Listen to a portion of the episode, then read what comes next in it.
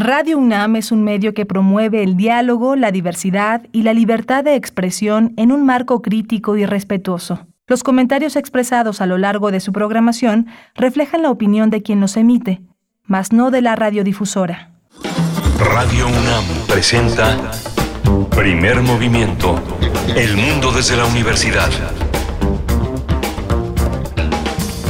Muy buenos días, bienvenidos, bienvenidas. Estamos iniciando primer movimiento, el espacio matutino de Radio UNAM, un espacio en vivo que está eh, comandado, que está dirigido por una producción que se encuentra allá en cabina en Ciudad de México, en Adolfo Prieto 133, en la Colonia del Valle. Violeta Berber esta mañana en la asistencia de producción y está Arturo González hoy en los controles técnicos. Un saludo, un saludo para allá, para cabina. Yo me encuentro con un poco de distancia. Berenice Camacho le saluda esta mañana mañana, donde tendremos pues distintos contenidos, distintos eh, elementos de reflexión esta mañana de miércoles 20 de octubre, 20 de octubre de 2021. Son ya las 7 con 5 minutos de la mañana para Chihuahua, las 6 con 5. Saludos, saludos a esta radio universidad que nos aloja en tres frecuencias, el 105.3, el 106.9 y el 105.7. En esta ocasión pues estaré a cargo de la conducción, yo solita, pero acompañada de todos ustedes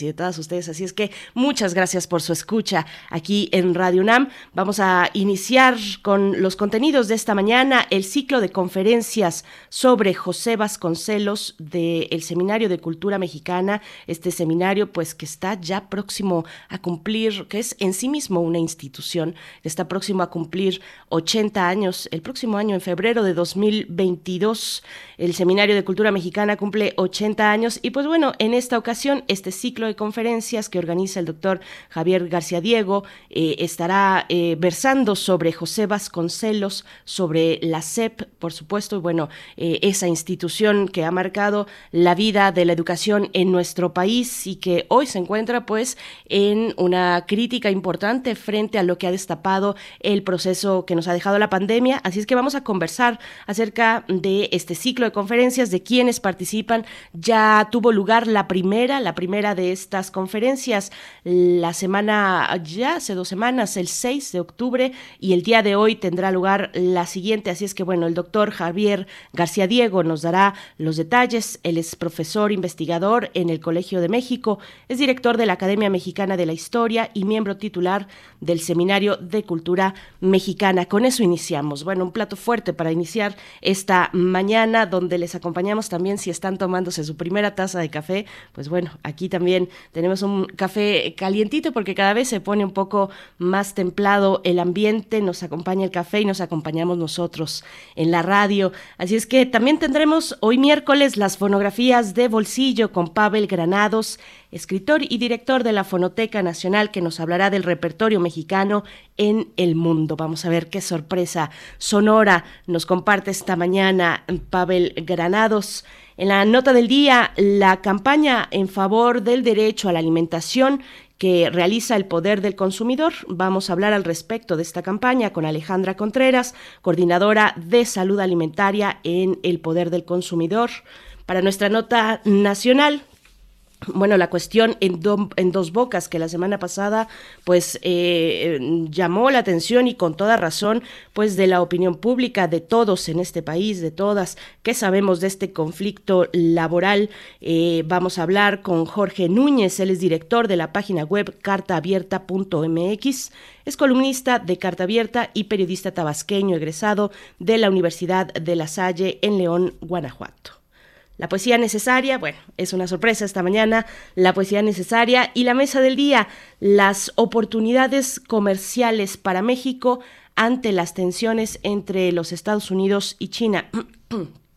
Disculpen, eh, en las tensiones entre Estados Unidos y China a partir de 2017 es el título es el título de una investigación de un estudio muy eh, minucioso que realiza en pocas páginas para tanta profundidad el doctor Enrique Dussel Peters, eh, autor de esta publicación que se divide en dos capítulos y bueno, nos va dando eh, el diagnóstico, el contexto tanto de México como a nivel mundial de lo que ocurre hoy con el comercio internacional, con las eh, exportaciones, con todo lo que tiene que ver con economía y comercio, pues bueno, vamos a estar conversando con el doctor Enrique Dussel Peters, profesor investigador de la Facultad de Economía de la UNAM, coordinador del Centro de Estudios China-México de esa facultad y también coordinador de la Red Académica de América Latina y el Caribe sobre China. Bueno, no se pierdan esta mesa, de verdad, muy interesante lo que el doctor Enrique Dussel nos comparte en esta publicación y que estaremos abordando en la mesa del día de hoy, miércoles. Vamos a tener también el crisol de la química con el doctor Plinio Sosa. Cerramos con química y con broche de oro, grafito y diamante en esta ocasión, los iguales opuestos. El doctor Plinio Sosa es académico de tiempo completo de la Facultad de Química, se dedica principalmente a la docencia y a la divulgación científica, como lo hace aquí en primer movimiento cada miércoles para cerrar la emisión. Pues bueno, estos son los temas de esta mañana, diversos, complejos, muchos de ellos, así es que les invitamos a participar en redes sociales con sus comentarios, arroba PMovimiento en Twitter y en Facebook Primer Movimiento UNAM.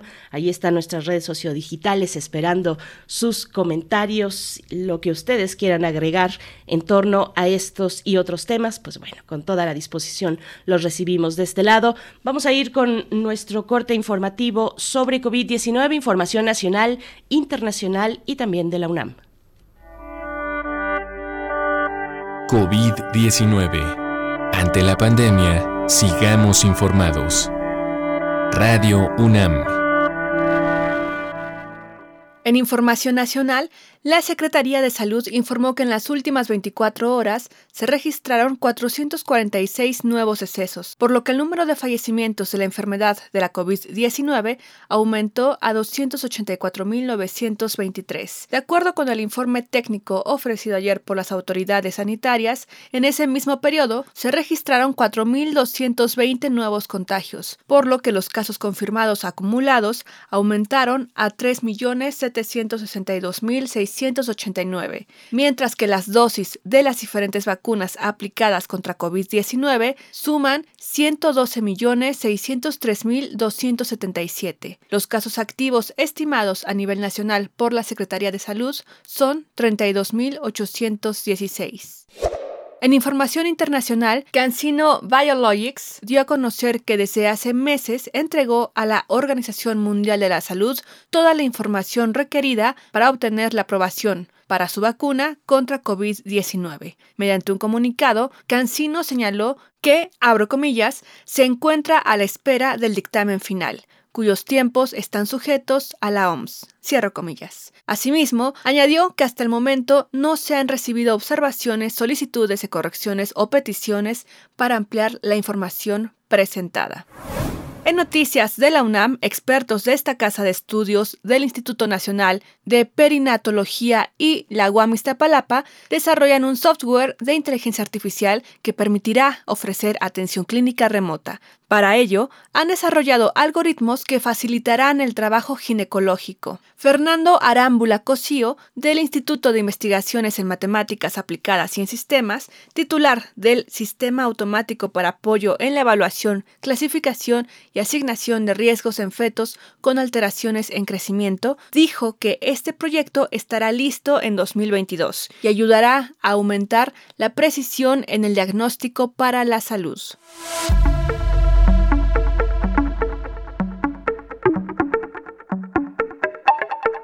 En recomendaciones culturales, el Festival Internacional de Coros Universitarios celebra este año su segunda edición de manera virtual, con talleres y conciertos de las agrupaciones involucradas, con la participación de diversos coros como el de la Coordinación de Estudios de Posgrado, el de la Facultad de Ciencias, el de la Facultad de Ciencias Políticas y Sociales, así como el de la FES Iztacala, este miércoles se llevará a cabo un concierto con la interpretación de Flight Zone de Kim André Andersen. La transmisión en vivo de este concierto estará disponible a las 7 de la tarde a través de las plataformas de YouTube, Facebook, Twitter e Instagram de Música UNAM. Quédense en primer movimiento, esto es Défilé de Stromae. El défile, on voit nos vies.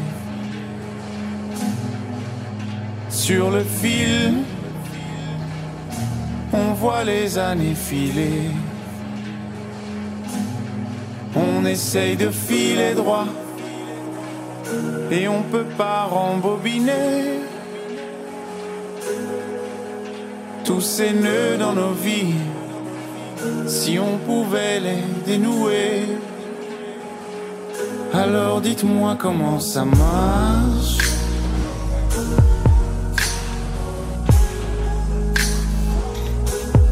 Dites-moi comment ça marche.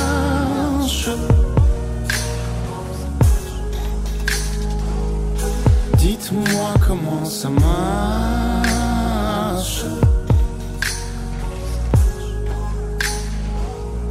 Dites-moi comment ça marche.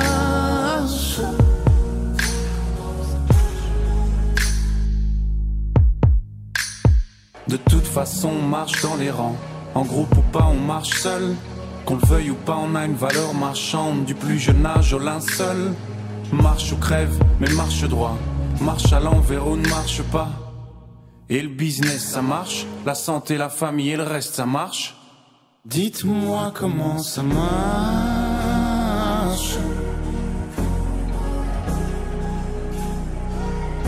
Dites-moi comment ça marche.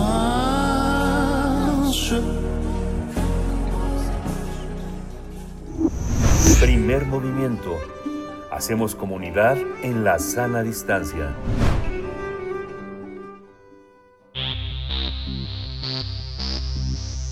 De festivales, ferias y más. Recomendaciones culturales.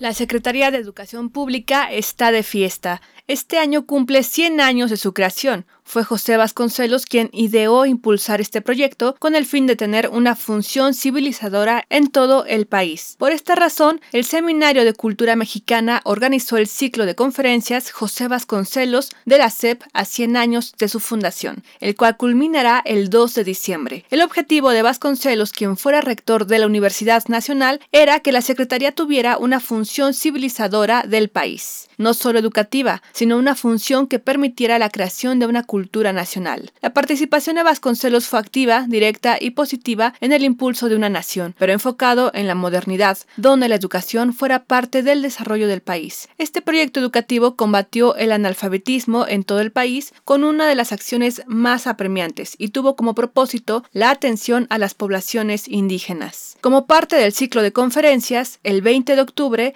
se hará una segunda sesión a las 13 horas, con la participación del historiador Javier García Diego y el abogado Fernando Serrano Migallón, con la mesa Vasconcelos Político y se transmitirá en el canal de YouTube del Seminario de Cultura Mexicana. Tendremos una conversación sobre la figura de José Vasconcelos y los 100 años de la creación de la SEP. Este día nos acompaña el doctor Javier García Diego, maestro en historia, doctor en historia de México y en historia de América Latina, profesor investigador en el Colegio de México y es director de la Academia Mexicana de la Historia, así como miembro titular del Seminario de Cultura Mexicana.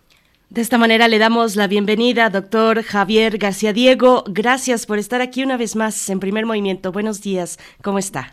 Buenos días, Bernice. No, el agradecido soy yo, me encanta estar con ustedes. Bueno, pues lo disfrutamos. Sea muy temprano. Aunque sea muy temprano, pues sí, es, el costo a veces, pero desde temprano pues estamos ya con estos temas, con este ciclo de conferencias sobre José Vasconcelos y también, por supuesto, indisoluble, indisoluble pensar en la Secretaría de Educación Pública a 100 años de su fundación y en el mismo Seminario de Cultura Mexicana, doctor, lo decíamos eh, temprano, está a poco, eh, a pocos meses, el próximo año, en febrero, de cumplir 80 años el Seminario de Cultura Mexicana. Si nos pueda, si nos pudiera dar un contexto sobre este seminario y sobre este ciclo de conferencias que ya ha tenido su primera sesión el pasado 6 de octubre. Claro que sí. Eh, bueno, efectivamente este año hemos tenido tres grandes efemérides, para decirlo rápido, algunas otras efemérides históricas, pero de menor relevancia, regionales, sectoriales, incluso locales. Pero las tres grandes efemérides han sido los 500 años de la conquista, todavía no encuentro mejor nombre para, para, para describirlo, los 200 años de la consumación de la independencia y los 100 años de la SEP. Es, un, es una gran fiesta de verdad, porque la SEP es una de las principales instituciones de la Revolución Mexicana. Cuando se piensa en la Revolución Mexicana, se habla de algunas causas, de algunas banderas, y uno podría decir, bueno, la democratización del país concentrada en el antireeleccionismo de Porfirio Díaz primero, eh, personificada por Madero. Eh, el antireeleccionismo de Porfirio Díaz era, digamos, la bandera. Está también la distribución de las tierras, personificado Zapata, Plan de Ayala. Un nacionalismo que podríamos decir popular, Pancho Villa. Eh, creación de instituciones, nuevas, nuevas normas, nuevas leyes que se ajusten al, al, Nuevo México, la Constitución de 17, Venustiano Carranza. Hay una quinta causa, todas las facciones de la revolución plantearon críticas al sistema educativo porfiriano y propuestas de mejora, desde el Partido Liberal, los precursores maconistas de 1906, el Ateneo de la Juventud, los zapatistas, los villistas, la Convención, y obviamente el constituyente de 17 en el artículo tercero. Pero ¿con quién identificamos la educación y la cultura en la época revolucionaria? ¿Quién es el portavoz de esa propuesta? Vasconcelos. Fue el modelo más acabado de todos los que se presentaron durante esa década respecto a la educación y la cultura de México. Ese en cuanto a planteamiento histórico.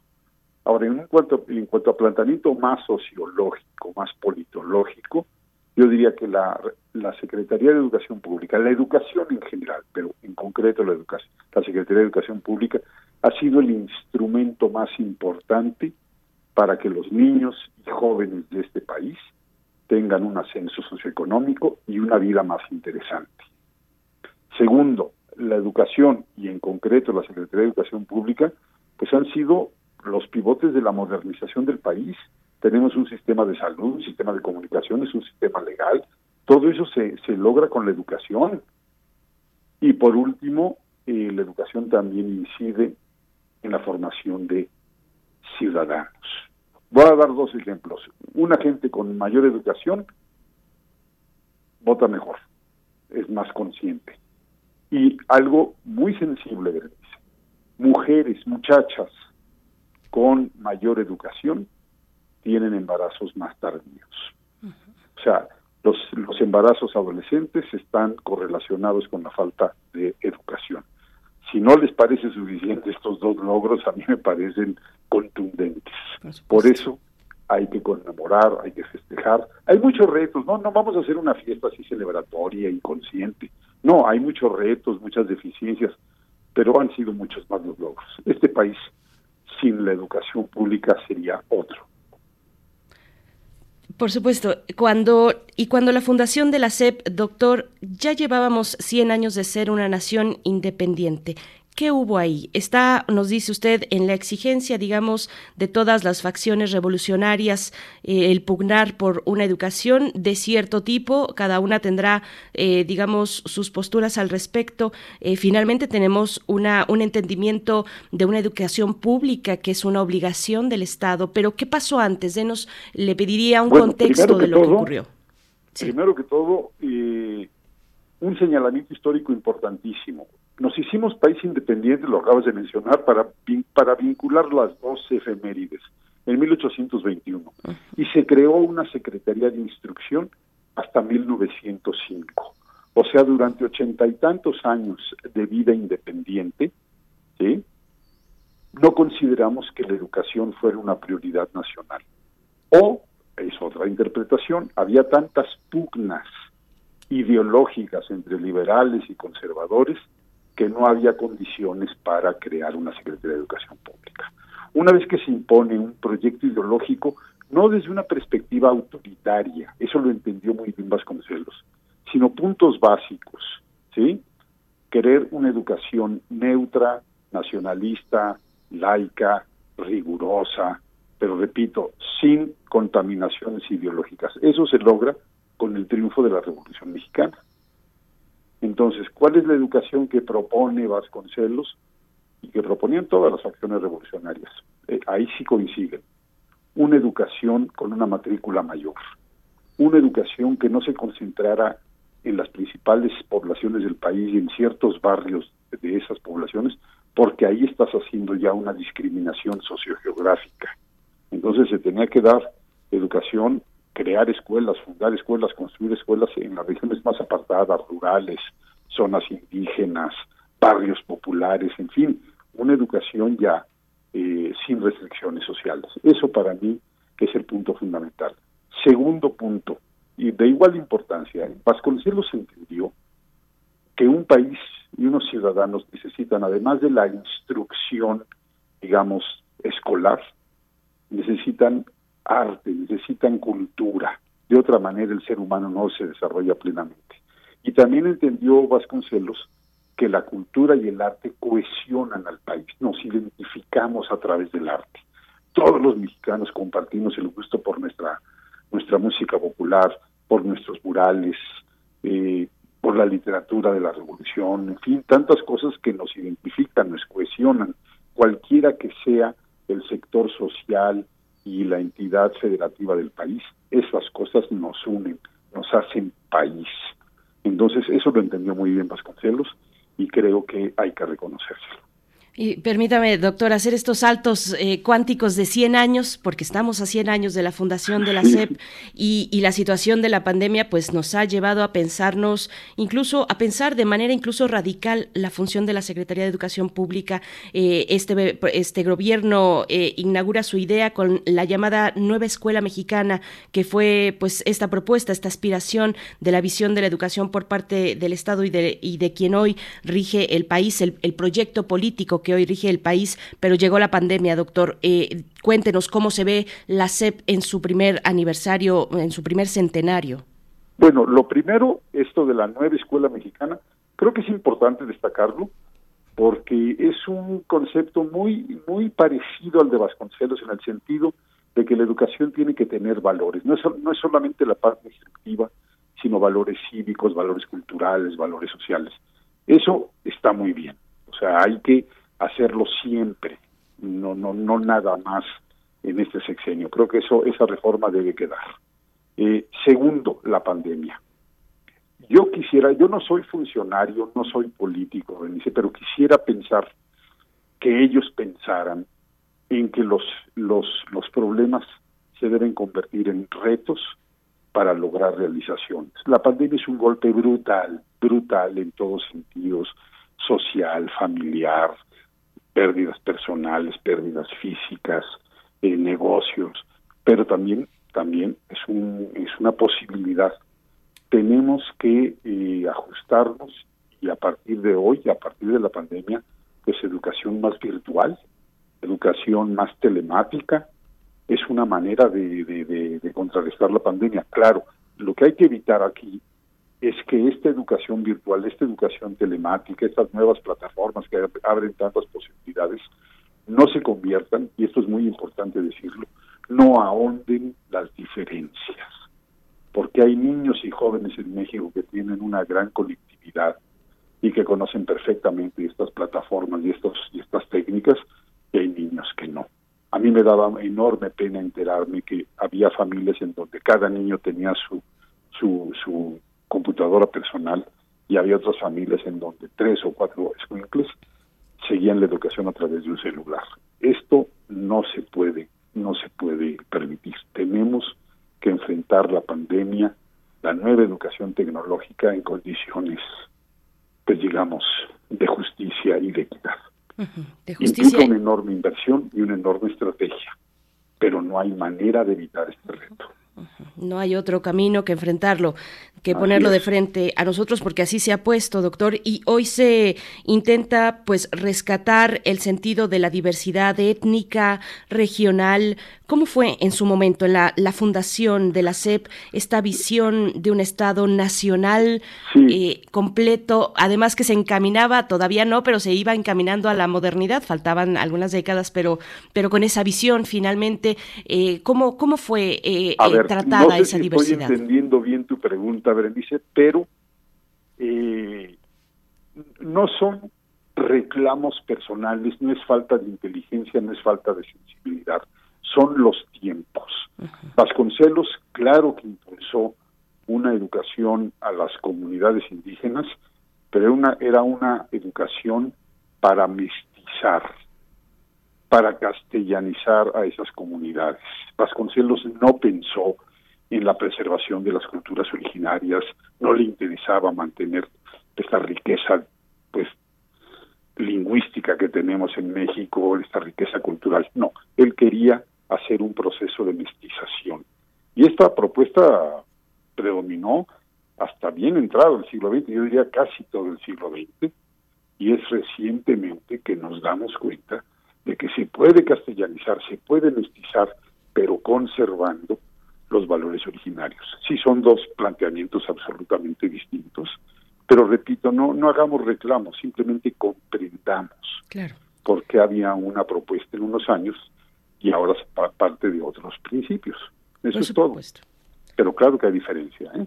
Claro, y es con el afán es con el afán de destacar esas diferencias, esos contrastes, saber de dónde venimos, hacia dónde queremos ir, porque finalmente si no sabemos de dónde venimos no tenemos claridad en el futuro y tal vez ni siquiera en el presente, que hoy, hoy nos llama precisamente a rescatar esas diferencias étnicas, pero que en su momento fue muy distinto, doctor. Le, preguntaría igual entre este otros, estos pues aciertos que en su momento eh, tuvo, tuvo la SEP, que fueron muchísimos, que es una institución brutal, de verdad, eh, que ordenó eh, gran parte del conocimiento en nuestro país, la, los procesos de alfabetización, las campañas de alfabetización en la idea de José Vasconcelos. ¿Cómo se ve? Bueno, eh, estás tocando otro punto fundamental. Cuando Vasconcelos, no podemos analizar a Vasconcelos a partir de cifras, porque no nos imaginamos ese pasado. Imagínate, Berenice, y se lo digo a todos los radioescuchas, 85%, según Vasconcelos, porque Vasconcelos no era muy cuidadoso con las estadísticas, daba números gruesos siempre, ¿no? Él decía que más de 80% eran analfabetas. El censo de 1910 habla de poco más de 60%. Aún así es una cifra escandalosa. Hoy, hace unas, unos días, la secretaria de Educación reconoció que había cerca de 4% de analfabetas todavía a los que hay que agregar los analfabetas funcionales, esto es, los que saben leer pero no leen, no leen un libro eh, a lo largo del año, no leen un periódico, una revista. Eso es gravísimo. Entonces, Vasconcelos, ¿qué hace? Llega a la rectoría de la universidad primero y le dice a los estudiantes a los profesores, tenemos que participar todos en esta cruzada por alfabetizar. Y es enternecedor, Enterarse de jóvenes que llevaban a sus hermanos, a sus hermanas. Y voy a dar nombres, ¿eh? eh Manuel Gómez Morín, recién egresado de la Facultad de Derecho, lleva a su madre viuda a que alfabetice los fines de semana. Daniel Teseo Villegas, un joven en ese momento, a su novia. Y el caso para mí más emblemático es Carlos Pellicer, el poeta Pellicer, que todavía no cumplía ni los 20 años. Dicen que llegaba a las vecindades de Peralvillo sábado y domingo y que era el, extraordinario alfabetizador, bueno, que conmocionaba a niños y adultos y jóvenes de esas barriadas que no sabían leer y que les aportaba pues el acceso a las letras. Ahora se hizo, repito, todos esto, estoy dando estos nombres porque no tenían capacitación. Ellos simplemente fueron voluntarios, pero no había capacitación tampoco había muchos recursos, Berenice, porque estábamos saliendo de la revolución. Entonces no había dinero para imprimir las, las, las cartillas, lápices, cuadernos. En fin, fue, fue una cruzada pues con más voluntad que, que recursos, pero aún así fue importantísima. Luego hubo otra campaña de alfabetización con Torres Bodet, que había sido el secretario particular de Vasconcelos. Eso fue ya hacia 44 también extraordinaria. Y bueno, creo que se hizo algo más importante, se institucionalizó. Entonces, a partir de esos señorones como Vasconcelos y Torres Bodet, el Estado asumió una responsabilidad permanente y creó una institución para alfabetizar adultos. A través de la escuela alfabetizas a los niños. O sea, creo, creo que va bien, pero todavía hay mucho que hacer por ejemplo, fomentar la lectura para que no haya analfabetos funcionales. Allá iba, doctor. Precisamente a la, a la, lectura me lleva directamente a eh, pensar en los libros de texto, pensar, eh, eh, bueno, estaba por un lado pensando en preguntarle sobre la lectura, sobre el impulso a la lectura, el fomento a la lectura en nuestro país con estas brigadas de alfabetización, los libros de texto, lo que significó tener pues un tiraje que abarcara todo, todo el territorio nacional, digamos, hasta donde se podía llegar y cubrir con, con, con ejemplares pues que eran muy cuidados desde el principio, doctor. Así es. Bueno, el libro de texto es otra de las grandes instituciones culturales educativas de México. Pocos países, por no decir que ya México es el único, tiene una, digamos, una, un compromiso así, una institución así. En su momento, 1959, se crea el CONALITEC, se empezarán a distribuir poco después. Eh, fueron muy rechazados, tuvieron muchas críticas pero aún así es otro es otro instrumento de cohesión. Saber que por lo menos ciertos elementos básicos son compartidos por todos los niños de México. Eso a mí me parece absolutamente fundamental. Y en cierto sentido es otro proyecto post vasconcelista porque los libros de texto fueron creados por Torres Bodet cuando fue eh, por segunda vez secretario había sido secretario antes y el primer director de la Conalitec fue Martín Luis Guzmán, nada más que gigantes. Martín Luis había sido compañero de Vasconcelos en el Ateneo. Entonces, para Torres Bodet, que había sido colaborador de, Vasconcelos en la Dirección General de Bibliotecas, había sido su secretario particular, sabía lo que se necesitaba, lo que urgía la eh, distribución masiva de grandes libros. También, cuando lo crea ahí en el segundo en su segunda gestión como secretario, ya trae la, la experiencia de la UNESCO. Y la UNESCO es muy importante en este sentido porque recuerda que fue una de las instituciones que creó Naciones Unidas después de la Segunda Guerra Mundial para fomentar la educación sobre todo en continentes como Asia, África y América Latina. Ese era el objetivo original. Entonces todo está todo está interrelacionado y, y, de verdad todo lo que se puede hacer por imprimir libros, distribuirlos, impulsar la lectura, crear espacios, no nada más es distribuir un libro. Hay niños, hay jóvenes en este país tan desigual, desgraciadamente, que no tienen un espacio, por ejemplo, para poder leer en su casa. Entonces hay que crear bibliotecas de barrio, en fin, tantas cosas que tenemos por delante por supuesto, y ahora que menciona doctor eh, Javier García Diego sobre la UNESCO, pues me lleva a pensar en la dimensión regional de nuestro país y la visión regional también del mismo José Vasconcelos con respecto tal vez a, la lectura, eh, a los a las decisiones, digamos, de los libros que se estarían que estarían circulando y que formarían parte de este de esta visión de, del mismo México en ese momento. ¿Cómo se ve eh, la mirada de José Vasconcelos con respecto a la región, a América Latina? Bueno, déjame primero ir a México y luego voy a América Latina. Y la una de las diferencias, porque son varias, pero una de las diferencias fundamentales entre Vasconcelos y el proyecto de Secretaría de Instrucción de Justo Sierra es que el proyecto de Justo Sierra solamente tenía facultades para Ciudad de México y los territorios federales. ¿sí? Eh, respeto al federalismo, y, pero lo que fuera, no tenía, digamos, facultades para incidir en la educación de las diferentes entidades del país. Vasconcelos sí lo logró quería una Secretaría de Educación que tuviera una cobertura nacional. Este es un, gran avance, porque sí tenemos que tener una educación, por lo menos principios básicos que nos cohesionen, que nos den identidad. En ese sentido, Vasconcelos fue tenía una perspectiva nacional. Desde su infancia, por el empleo de su padre, que era un agente aduanal, Vasconcelos, aunque nació en Vasconcelos, vivió por todo el país, en Sonora, en Coahuila, en Durango, en Campeche, fin, le conocemos varios itinerarios. Fue muy importante eso para él. Y la perspectiva regional. Piensa que eh, Vasconcelos es secretario de Educación en 1921, antes rector de la universidad en 1920. México es un país que no tiene relaciones diplomáticas con Estados Unidos. ¿Sí? Y las habían quedado rotas después de la revuelta de Agua Prieta y se restablecieron hasta 1923 después de los llamados acuerdos de Bucareli. Teníamos también suspendidas las relaciones con varios países de Europa, las principales potencias, porque nos acusaban de haber sido germanófilos durante la Primera Guerra Mundial. Entonces, la única posibilidad de relaciones diplomáticas que había en ese momento era América Latina. Además, eh, para Vasconcelos, el genio europeo había quedado destrozado con la Primera Guerra Mundial. Entonces, Asia todavía no era el, el emporio que soy.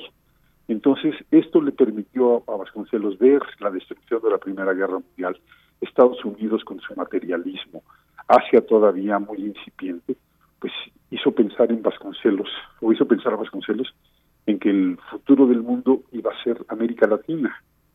Y hay que pensar, Argentina estaba teniendo unos desarrollos brutales, lo mismo Chile, Brasil, México tenía todo el escenario futuro abierto, estaba saliendo de una revolución, querían construir instituciones, tenían una nueva cultura. Entonces Vasconcelos pues pensó, yo creo que equivocadamente, que el futuro era de América Latina y la verdad es que es un continente que pues está en deuda con la con la humanidad. No estamos pasando por el mejor de los momentos. Por supuesto, interesante esta visión de regional en, en, la visión pues de Vasconcelos y por último, doctor, bueno, nos vamos acercando al cierre. Eh, por supuesto que le quiero preguntar cómo viene este ciclo de conferencias, quiénes lo componen y, las temáticas, pero deme la oportunidad también antes de ello de eh, preguntarle un, un, poco sobre cómo se fue desarrollando la CEP a lo largo de las décadas. Eh, fungió también como un certificador, digamos, de la cultura, de los conocimientos básicos a veces, eh, bueno, esta relación, le pregunto, eh, con el canon de la educación, con los símbolos del poder, eh, con nuestras ideas sobre la historia nacional y sus héroes y sus villanos. Cuéntenos un poco de esta parte, por favor. Bueno, aunque durante el siglo XX predominó un solo partido, digamos, básicamente desde 1929, pero entre 1920 y 29 son los mismos grupos en el poder, aunque sin partido político, pero son los mismos. Estamos hablando de los sonorenses, que son los que crean el PNR en 29. Ahora, a pesar de eso, a pesar de que hay una, digamos, una homogeneidad en términos partidistas, hay enormes diferencias. Simplemente al término de la Secretaría de Vasconcelos, de su gestión como secretario, llega el callismo e impone una educación más técnica. Dice, aquí ya no queremos cultura, ya no queremos libros clásicos, no queremos leer a Homero, queremos folletos y queremos libros técnicos. Luego vino la educación socialista, o sea, ¿qué más cambio quieres que la educación socialista se modifique el artículo tercero? Luego vienen los periodos de Ávila Camacho, alemán, en donde se busca una educación neutra ideológicamente. Se revierte la reforma del artículo tercero entonces es una, una nueva educación. Voy a dar otro señalamiento, viene años después eh, de la Madrid Salinas y se busca un, una educación, digamos, más abierta al mundo. Eh, pues sí, es, es, son los años de la internacionalización de la economía. Antes, en los 70, después del 68, hubo un cambio fundamental en los libros de texto para tener una perspectiva más crítica de ciencias sociales. Se empezó a mencionar problemas urbanos, problemas demográficos, en fin, la educación claro que responde a las a las condiciones nacionales. ¿Qué puedo decir yo hoy ante la violencia generalizada que hay que es un cáncer y ante la corrupción desmedida que hubo en los años recientes? Claro que necesitamos una educación que eh, le dé importancia a los valores.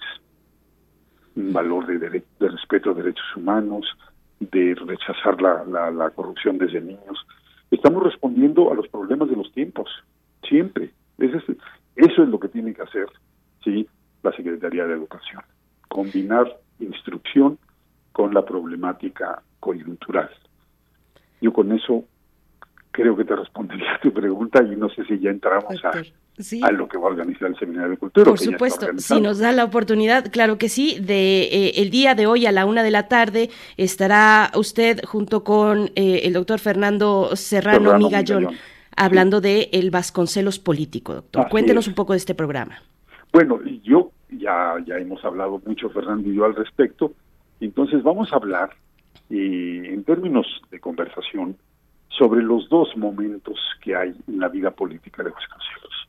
Primero fue maderista, participó en la revolución, eh, hizo una campaña electoral eh, oposicionista y después, a partir de 1929, se va a un largo exilio, regresa absolutamente distanciado del proceso revolucionario, muy crítico de todo lo hecho, simpatizante con dictaduras, antisemita, en fin, hay dos Vasconcelos, un Vasconcelos espectacular, así, ejemplar, y un Vasconcelos horrendo, que es el, el Vasconcelos pues de los últimos años, conservador, amargado, vamos a decirlo así, ¿cómo puede ser que uno que fue colaborador tan cercano de Madero haya terminado apoyando dictaduras impresentables? Ese es el gran reto de la conversación de hoy, explicar ese cambio. Luego vienen otras, otras mesas. Claro. Este, por ejemplo, vendría el 3 de noviembre un diálogo entre pues dos universitarios, Mauricio Bechot y Guillermo Hurtado, que fuera director de Filosóficas hace años, sobre precisamente el Vasconcelos filósofo. Luego vendrá otra mesa el 11 de noviembre sobre el barrio universitario. Ángeles González Gaño, que es yo creo que la gran cronista de la Ciudad de México, va a describir lo que era el barrio universitario.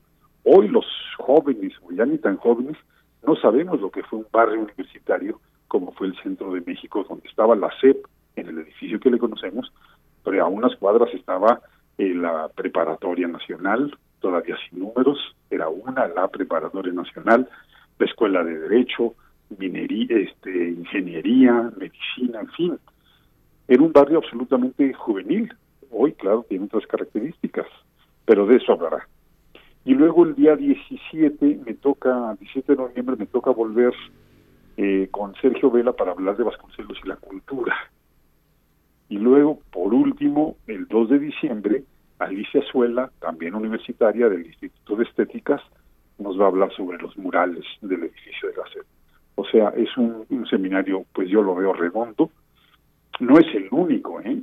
Otras instituciones han estado, la UNAM lo va a hacer, unas semanas, la SEP lo está haciendo ahora, y la Academia Mexicana de la Historia todo el año le hemos dedicado un, un, ciclo a, de 17 conferencias a la SEP, en fin, es tiene que ser reconocida, es una gran institución, no hay de otra.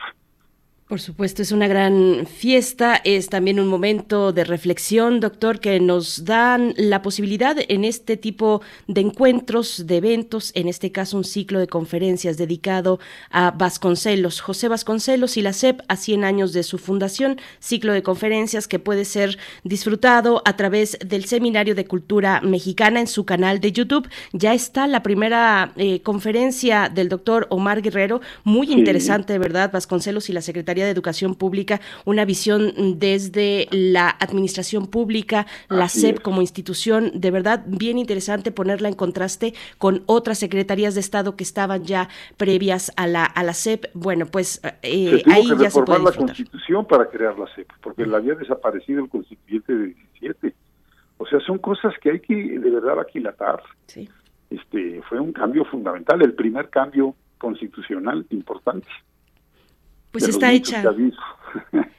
Está hecha la, la, invitación, doctor Javier García Diego. No tenemos más que agradecerle. Gracias por dejarse exprimir en este conocimiento y en esta ruta que nos va marcando, pues con, con estos distintos eventos. El agradecido soy yo para su programa, aunque sea temprano, siempre, siempre dispuesto.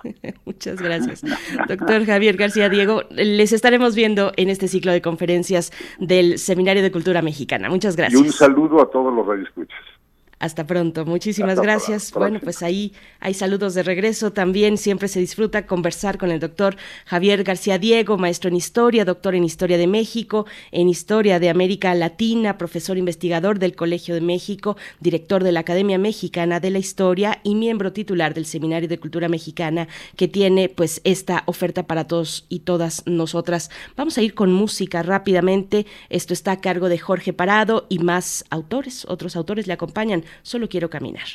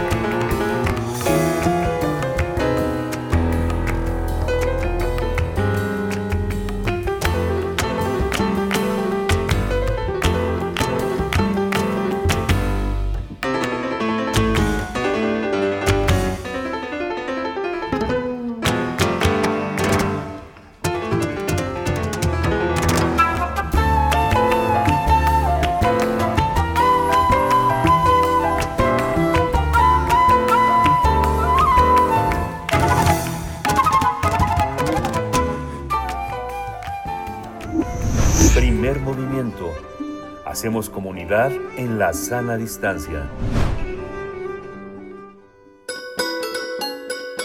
Fonografías de bolsillo. El repertorio mexicano en el mundo es el tema de esta mañana que nos propone nuestro querido amigo Pavel Granados, escritor, director de la Fonoteca Nacional. ¿Cómo te encuentras esta mañana, querido Pavel? Te saludaba pues aquí solita, Berenice Camacho. Eh, ya la próxima semana estará por acá Miguel Ángel Quemain. ¿Cómo estás? Hola, Bede, pues también esperando que ya eh, poder saludar a Miguel Ángel. Ojalá ya el próximo miércoles ya lo, lo saludamos, pero todo bien, contento y también quisiera decirte que puedo invitar a todos mañana en la Fonoteca Nacional, en nuestras redes, estrenamos nuestro homenaje a Tino Contreras, a nuestro querido amigo Tino, va a estar Javier Bati, va a estar la, el, el hijo de Tino que trabajó tantos años con él también como músico, en fin, vamos a estar platicando, bueno, yo voy a dar un pequeño testimonio, pero será un pequeño homenaje a Tino Contreras. ¿A qué hora, pues, Amigo, a las 8 de la noche por las redes de la Fonoteca Nacional. Perfecto, ahí está hecha la invitación. Sí, pues, Tere, eh, eh, eh, el, el tema eh, del repertorio de México en el mundo, fíjate que una de las cosas que a lo mejor no se sabe es que el repertorio de la música mexicana está considerado uno de los más importantes en cuanto a dimensiones, en cuanto a importancia en, en, en, el mundo. Me refiero un poco sobre todo a las regalías, es decir, que está considerado entre los tres, cuatro primeros países en producción musical junto con los Estados Unidos. Eh, no no sé bien cuáles serán los otros países que, tienen un, repertorio semejante, pero francamente la música mexicana está entre las más importantes del mundo. Eh, ¿Qué quiere decir eso? Que por ejemplo hoy mismo eh, la canción Bésame mucho es la canción más grabada en todo el mundo. Hay, es decir, hoy, eh, digamos en estos últimos años, eh, es la canción que más se canta, que más se toca, que se graba de México en el mundo. Quiere decir que pues eh, el repertorio clásico de la música mexicana se está grabando todo el tiempo, eh, quizá más fuera de, de México que en México, canciones como pues José Alfredo Jiménez, Agustín Lara, todo eso se está grabando todo el tiempo. Y pues uno se preguntaría por qué esas canciones y yo podría decir que quizá estas canciones que se produjeron en la época de la Segunda Guerra Mundial, pues tuvieron una mm, difusión inmensa. Naturalmente, el contexto de la música de la Guerra Mundial y el contexto también de que fue la radio, la mexicana, fundamentalmente la XCW, la que hizo que esta música se cantara en todos lados y llegó el momento en la pues en los años 40 que se hacían conciertos eh, galas eh, musicales en la radio que se era la época en que la XW tuvo una una potencia de hasta 100.000 mil watts que hizo que se tocara bueno que se repitieran las los programas de la W en todo el continente, había repetidoras que hacían que los programas, estas galas musicales, se escucharan en Estados Unidos y también incluso en Inglaterra. Eh, Jaime Almeida, alguna vez platicando con él, le gustaba este tema, me decía que una canción como Bésame mucho se escuchó en los Estados Unidos y que él veía la influencia de una canción como esta en el repertorio de los Beatles. Él decía, estaba seguro, y yo también lo, lo, lo considero así, que por ejemplo la canción Yesterday de los Beatles estaba inspirada en Bésame mucho, se parece mm. musicalmente, yo creo que sí. ¿Y qué es qué pasaba? Que había radio eh, onda corta, la XEW tuvo una onda corta, había una estación XEWW que se escuchaba en todo el mundo. Eso permitía que, por ejemplo, de pronto en Arabia, en Mozambique, se escucharan canciones como Frenesí, como eh, Perfidia, y el propio, eh, bueno, las, las circunstancias de la Segunda Guerra Mundial hizo que estas canciones se escucharan en todas partes. Glenn Miller llegó a decir que Alberto Domínguez era para él el musicalizador de la guerra mundial, porque a donde fuera que se presentara su orquesta, eh, a Glenn Miller le pedían perfidia, le pedían frenesí. Es decir, eh, la, este repertorio de la música mexicana se ha grabado en todas partes. entonces, de pronto nos encontramos, por ejemplo, eh, en la Fonoteca Nacional, de pronto me encuentro con que hay grabaciones de mm, Consolito Velázquez, de Agustín Lara, en discos africanos, en discos de Tailandia, en discos sudamericanos. Y bueno, no se ha hecho nunca una recopilación en este sentido, pero si uno se pone a buscar en distintos idiomas, naturalmente uno se encuentra en el cine, ya sea de Rusia o de Japón, Farolito de Agustín Lara, en fin, una serie de versiones en otros países, eh, pues con música que quizá en otros países se piensa que, que son de ellos, que son música de otros países y no traducciones de nuestros compositores. Bueno, yo creo que eso también empezó cuando Agustín Lara hizo su suite española. Hoy los españoles, eso me ha tocado experimentarlo a mí mismo, cuando me decían, bueno, esto sí, pero esta es una canción española y ni siquiera se imaginan que es una canción, son canciones hechas por compositores, por un compositor mexicano como Agustín Lara. Pues para esta mañana lo que traigo es una versión checoslovaca, bueno, ahora checa, eh, una canción, una canción mexicana que cantaba Lola Beltrán de Sinaloa, eh, La Piedra, eh, grabada por Baclap Cuchera, que era un señor que grabó varias canciones mexicanas, grabó guapangos, canciones de Lorenzo Barcelata, todo esto, eh, yo me imagino, yo estoy casi seguro que era como cuando Nat King Cole grababa música mexicana que se aprendía lo que quería decir, lo que no sabía ni qué significaba, se lo aprendía así fonéticamente. Lo mismo, Baclap Cuchera fue un músico, trompetista, eh, músico eh, checo, que grabó allá en los años 50 varias eh, canciones de Filipinas, de las Antillas, de Hawái y música mexicana. No sé por qué esa combinación eligió, pero la cosa es que hizo populares allá. Bueno, sin, sin dejar, por ejemplo, que también en la Yugoslavia de Tito se cantaba música ranchera. Entonces, eh, allá en la Europa Oriental se cantaba mucha música mexicana. ¿Por qué? Pues no lo sé bien, pero en el caso de, de, de Yugoslavia, porque llegó la, el cine del Indio Fernández y les fascinó. Entonces, bueno, pues hay muchos ejemplos, muchas maneras de ver la música mexicana en el mundo y este es un ejemplo, escuchar esta versión de música mexicana, pero por músicos de Checoslovaquia. Ese músico, ese personaje de Checoslovaquia, qué interesante, querido Pavel. Fantástico, ¿verdad? Fantástico, qué mezcla de, intereses tiene. Y bueno, vamos a dejar que la audiencia pueda disfrutar de, lo que nos tienes, eh, ya nos has anunciado y recordar el día de mañana el homenaje a Tino Contreras a las 8 de la noche a través de las redes sociales. Entiendo eh, con esto de Facebook y de eh, el canal de YouTube de la Fonoteca Nacional, ¿cierto? Ahí los buscan, por favor. Vayan a las 8 y ojalá ahí nos podamos encontrar también. Querido Pavel, ahí estaremos viéndote. Muchas gracias. Te deseamos lo mejor está en lo que queda de esta semana y pues ya con la fonoteca abriendo sus puertas. Y nos vemos la semana entrante. Hasta pronto. Vamos a escuchar y con esto nos despedimos también de la Radio Universidad de Chihuahua. Vamos a ir al corte después de esta pieza musical.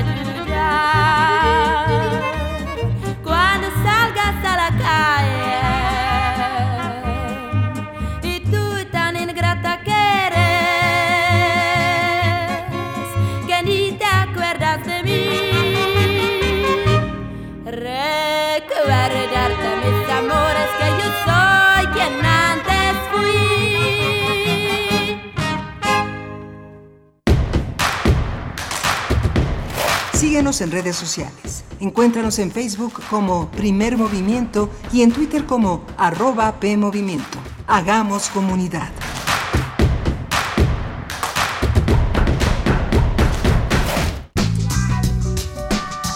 La psicología analiza al ser humano, sus escenarios y comprende su realidad.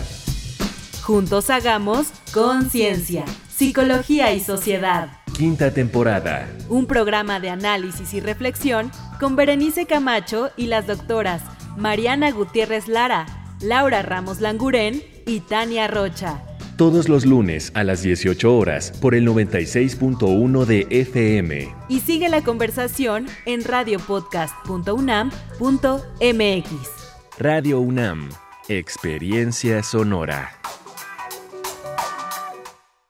Esto no puede ser así. O se es o no se es. ¿En serio quieres meter a Shakespeare en esto? Es que no tiene sentido. Hasta su nombre lo dice. No tiene nada que ver con eso. Ya te dije que si no tiene queso, no es quesadilla. Oiga, no me digo si su quesadilla va a ser con queso o sin queso. Es de ley defender la quesadilla sin queso hasta con los dientes. Así como conocer la nueva ley de participación ciudadana. Ejercer tus derechos es de ley. Conoce más en www.iscm.mx. Instituto Electoral Ciudad de México. Con participación todo funciona.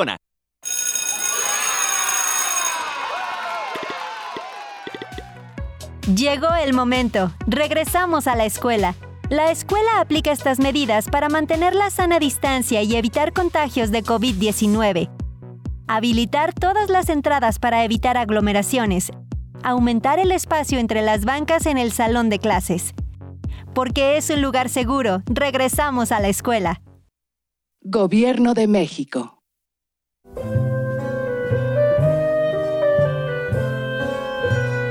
Gabinete de Curiosidades. Estrena nuevo horario.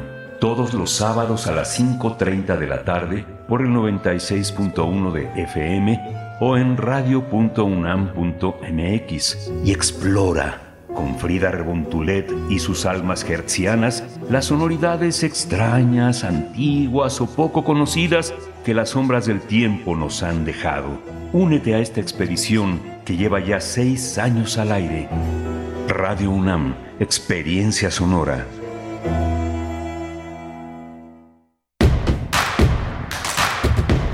Queremos escucharte. Llámanos al 55 36 43 39 y al 55 36 89 89. Primer movimiento. Hacemos comunidad. Muy buenos días, seguimos adelante con nuestra emisión del día de hoy, miércoles 20 de octubre de 2021. Ya son las 8 con 4 minutos de la mañana, ya está clareando completamente claro el día esta mañana de miércoles donde les acompañamos aquí en primer movimiento en Radio UNAM a través del 96.1 en la frecuencia modulada y en amplitud modulada en el 860, igualmente de manera digital en www.radio.unam.mx. Les saluda Berenice Camacho al habla. Eh, está el equipo, el equipo de producción allá en cabina en Adolfo Prieto 133 en la Colonia del Valle. Está Violeta Berber en la asistencia de producción, con distancia, con un poco de distancia, Frida Saldívar en la producción ejecutiva y Arturo González esta mañana en los controles técnicos. Eh, eh, durante esta hora también nos enlazamos con la radio Nicolaita en el 104.3 y le enviamos saludos a la comunidad universitaria de la Universidad Michoacana de San Nicolás de Hidalgo en Morelia, pues a todos los escuchas en eh, la capital de ese bello estado de Michoacán, allá en Morelia. Saludos saludos, Cuéntenos cómo les va esta mañana. Eh, pues bueno, estaremos durante esta hora eh, con charlas interesantes. Vamos a hablar acerca de la campaña en favor del derecho a la alimentación, del poder del consumidor. Al respecto hablaremos con Alejandra Contreras, ella es coordinadora de salud alimentaria en El Poder del Consumidor. Y para nuestra nota nacional, Dos Bocas, ¿qué sabemos del conflicto laboral en Dos Bocas? Eh, vamos a hablar con Jorge Núñez, director de la página web cartaabierta.mx columnista en ese sitio en Carta Abierta y periodista tabasqueño egresado de la Universidad de La Salle en León, Guanajuato. Pues bueno, nos dará los, la interpretación eh, y digamos el contexto de este conflicto que vimos la semana pasada en Dos Bocas con trabajadores de Dos Bocas y las autoridades eh, del orden en el Estado. Pues bueno, vamos a, a tener esa conversación importantísima en este momento. Así es que bueno, antes de ello también invitarles a que sigan conversando y, dando sus comentarios en redes sociales, arroba P en Twitter y en Facebook Primer Movimiento UNAM. Y en este momento, en este momento también, eh, una vez más, por tercera ocasión y por instrucción de la honorable Junta de Gobierno de la Universidad Nacional, vamos a compartir con ustedes, con la audiencia de Radio UNAM, este mensaje de la misma Junta de Gobierno con respecto a los acontecimientos suscitados en este espacio, en primer movimiento, aquí en Radio UNAM, el pasado 30 de junio, con las declaraciones de Iván Ruiz del Instituto de Investigaciones Estéticas de la UNAM. Así es que los dejamos con este mensaje. Comunicado. En relación con las opiniones del doctor Iván Ruiz García, entonces director del Instituto de Investigaciones Estéticas de nuestra universidad, expresadas en el transcurso de nuestro informativo primer movimiento del día 30 de junio de 2021, hemos recibido indicaciones de la H Junta de Gobierno de la Universidad Nacional Autónoma de México para la elaboración de este comunicado. Por indicaciones de la Honorable Junta de Gobierno de la Universidad Nacional Autónoma de México, según lo acordó en sesión permanente del 27 de agosto de 2021, a continuación damos lectura a la parte medular del pronunciamiento público del doctor Iván Ruiz García de fecha 26 de agosto de 2021, por el cual formula un reconocimiento de responsabilidad y ofrece una disculpa pública en los siguientes términos. Se abren comillas.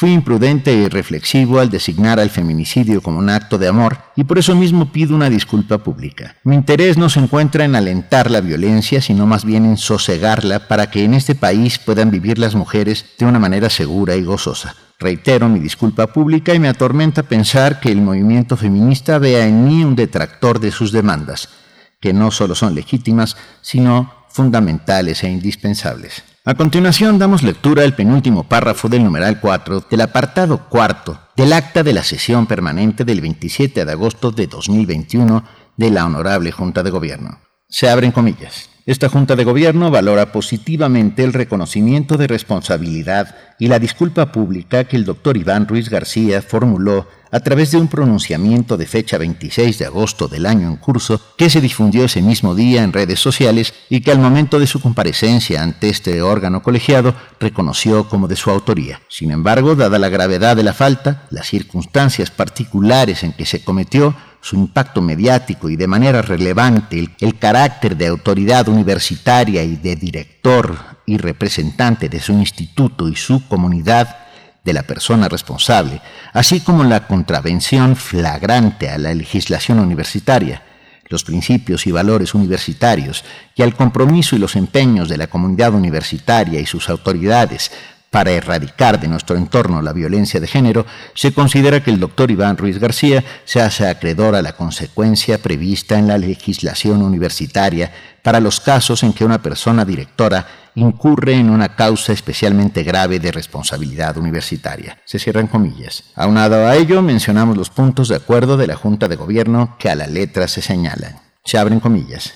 Primero, se remueve al doctor Iván Ruiz García del cargo de director del Instituto de Investigaciones Estéticas a partir del día de hoy, 27 de agosto de 2021, por haber incurrido en causa grave de responsabilidad universitaria, al haber cometido actos de violencia de género que vulneran y limitan los derechos humanos de las mujeres. Segundo, se aprueban las medidas de reparación del daño causado por la falta cometida por el doctor Iván Ruiz García y las de prevención a fin de evitar que este tipo de faltas se vuelvan a cometer en los términos del numeral 5 del apartado cuarto de la sesión vespertina de esta acta. Tercero, se solicita al doctor Enrique Luis Graue Vigers, rector de la Universidad Nacional Autónoma de México, se sirve a impulsar el cumplimiento de las medidas de reparación y prevención que se precisan en el numeral 5 del apartado cuarto de la sección vespertina de esta acta. Fin del comunicado.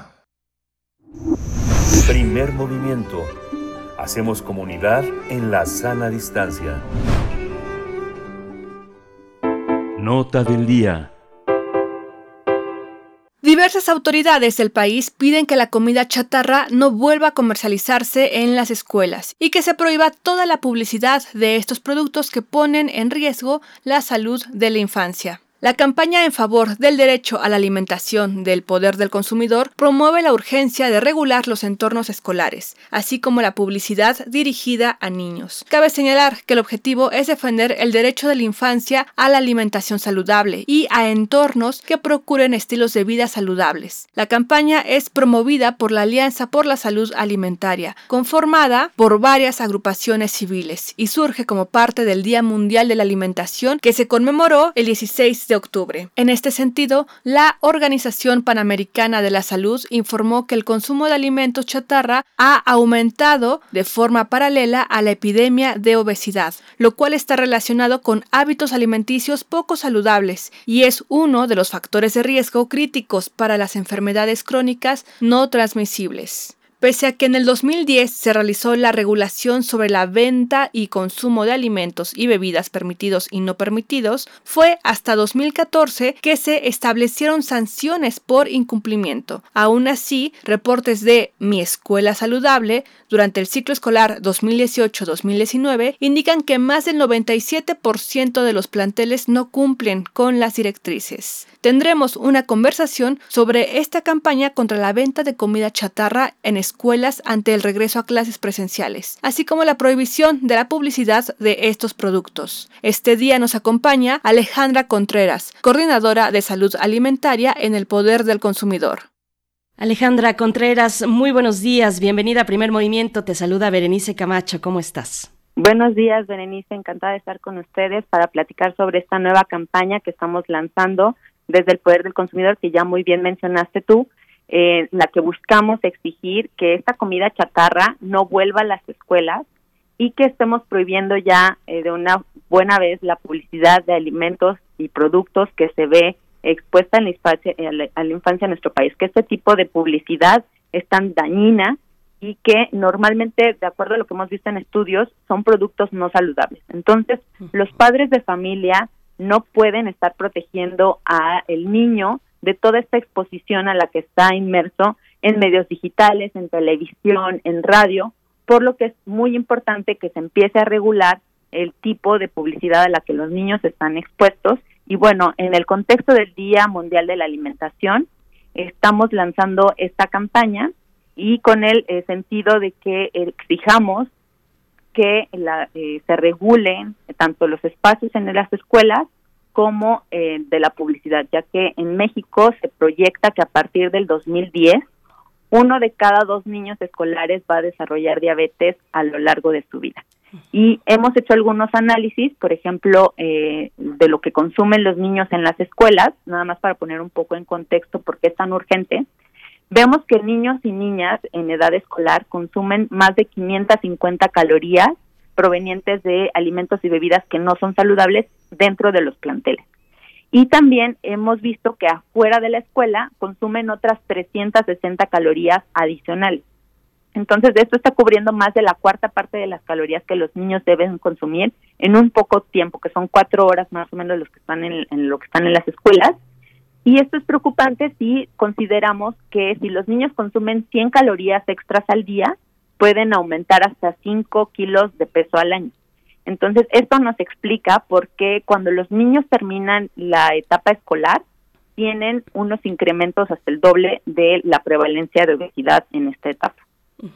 Alejandra Contreras, bueno, estamos con el regreso eh, a clases presenciales, que significa una oportunidad que ojalá eh, tomemos en cuenta de manera responsable y frontal para corregir el rumbo, entre otras cuestiones, eh, el de la alimentación ah, y, los entornos ah, alimenticios en los que los niños y las niñas de este país pues se desarrollan.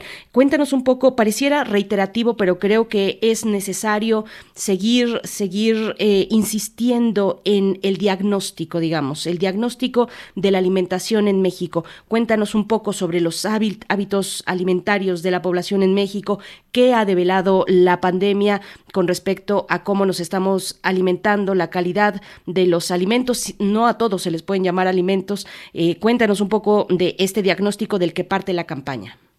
Sí, claro. Eh, los niños ahorita están consumiendo muchísimas bebidas azucaradas y alimentos ultraprocesados estos alimentos ultraprocesados son aquellos productos que normalmente vienen empaquetados, que no solamente son ricos en azúcares, grasas y sodio, sino que también traen una gran cantidad de aditivos como colorantes, saborizantes, texturizantes, que dañan su salud. Afortunadamente, en esta pandemia, pues tuvimos eh, la implementación del etiquetado frontal de advertencias que nos puede ayudar a elegir mejor nuestros, nuestros alimentos, ¿no? Pero, eh, no obstante, lo que también se observó durante esta pandemia es que no solamente traíamos ya un hábito de consumir muchos alimentos ultraprocesados, bebidas azucaradas, comida chatarra, sino que también se acentuaron el sedentarismo, el tiempo pantalla eh, y las horas de televisión que los niños están expuestos. Por ejemplo, lo que notamos desde el poder del consumidor era que los niños que estaban viendo la televisión para tomar sus clases habían muchísimas publicidades de alimentos no saludables en los comerciales. Y esto se hizo saber a la CEP con el objetivo de que eh, se mejorara la calidad de eh, la, em, educación que se le estaba dando a los niños desde casa para prevenir que ya no estén expuestos, o sea, si les, se les está dando la materia vida saludable, que es una nueva asignatura en la que se les toca temas de alimentación, de hábitos del sueño, de actividad física, pues que no se contraponga con una exposición masiva a eh, alimentos no saludables, ¿no? Entonces, bueno, eso por un lado y por el otro lo que también notamos antes de la pandemia es que en las escuelas, por ejemplo, eh, ya se había regulado desde 2014 eh, que hubieran sanciones por incumplimiento de la regulación de ventas de, de productos no saludables y lo que se encontró fue que el 97% de las escuelas no cumplía con las directrices de la regulación de venta de productos no permitidos. Entonces lo que vemos es que el 63% de las bebidas que se venden en las escuelas eran azucaradas y el 51% de los productos eran ultraprocesados y además había una limitada disponibilidad de frutas, verduras, de legumbres, de agua simple entonces, esto lo que hace es que el entorno escolar tenga muchísima publicidad y que además haya mucha disponibilidad de alimentos que no son saludables para ellos. Por lo cual, pues esta campaña lo que busca es concientizarnos de que tenemos que tener ya mejores regulaciones, tanto de venta en las escuelas, disponibilidad de agua simple, de alimentos más saludables y restricción de publicidad a los niños. ¿A qué se debe ese incumplimiento de las escuelas, Alejandra Contreras? ¿Cómo se lo explican ustedes desde el poder del consumidor? Sí, bueno, los lineamientos y para establecer sanciones han sido un poco laxas, no, no está tan eh, determinado quién es el que debe eh, ejercer la sanción, a quién se debe sancionar, si es a los vendedores, si es al director de la escuela, si es a algún, eh, alguna cooperativa o a los padres de familia. Entonces, todo esto todavía no ha sido tan establecido de cómo debería ser la sanción y tampoco hay un buen monitoreo de las escuelas. Se permitía que, por ejemplo, un día a la semana se pudieran vender alimentos chatarra, entonces cuando un, eh, una persona que llegue a inspeccionar el plantel, pues terminan diciendo, ay, es que hoy es el día en el que se se podían vender este tipo de productos, ¿no? Entonces, para el monitoreo y la vigilancia de que se cumplan este tipo de lineamientos, pues todavía falta mucho entonces, bueno, eh, con esta campaña lo que buscamos es que los lineamientos sean más estrictos, que sean más claros y que se permita un monitoreo eh, constante de que se cumplan eh, las directrices en las. Y vemos a las autoridades responsables poniendo manos a la obra. Hoy, hoy que tenemos una mayor conciencia por la cuestión de la pandemia, una mayor conciencia de los efectos negativos de los alimentos chatarra, particularmente en la población infantil, en los adolescentes, ¿hay esperanza? ¿Se ve voluntad política para corregir este rumbo? Sí, actualmente están en modificación el reglamento de publicidad en el que se busca que todo ese tipo de exposición a la que se encuentran los niños esté regulado, no solamente tal vez por los sellos de advertencia, es decir, lo que vemos actualmente con lo que contamos son con las regulaciones de publicidad de la norma 051 que evita que los productos que tienen sellos o advertencias eh, tengan estos personajes, ¿no? Es lo único con lo que contamos, pero este nuevo reglamento sí busca que los productos que tengan sellos no se publiciten y que además los alimentos que se van a publicitar en otros horarios, por ejemplo, sí muestren sus sellos, ¿no? Que aunque no sea dirigido a niños, que sí estén mostrando sus sellos.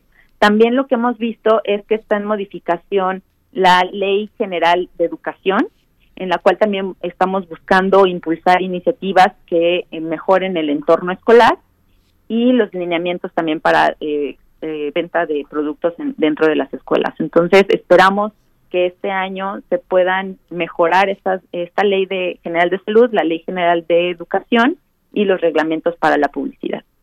Alejandra Contreras, coordinadora de salud alimentaria en el Poder del Consumidor. ¿En qué consiste esta campaña y quiénes están sumando, quiénes la impulsan, además de, por supuesto, el Poder del Consumidor?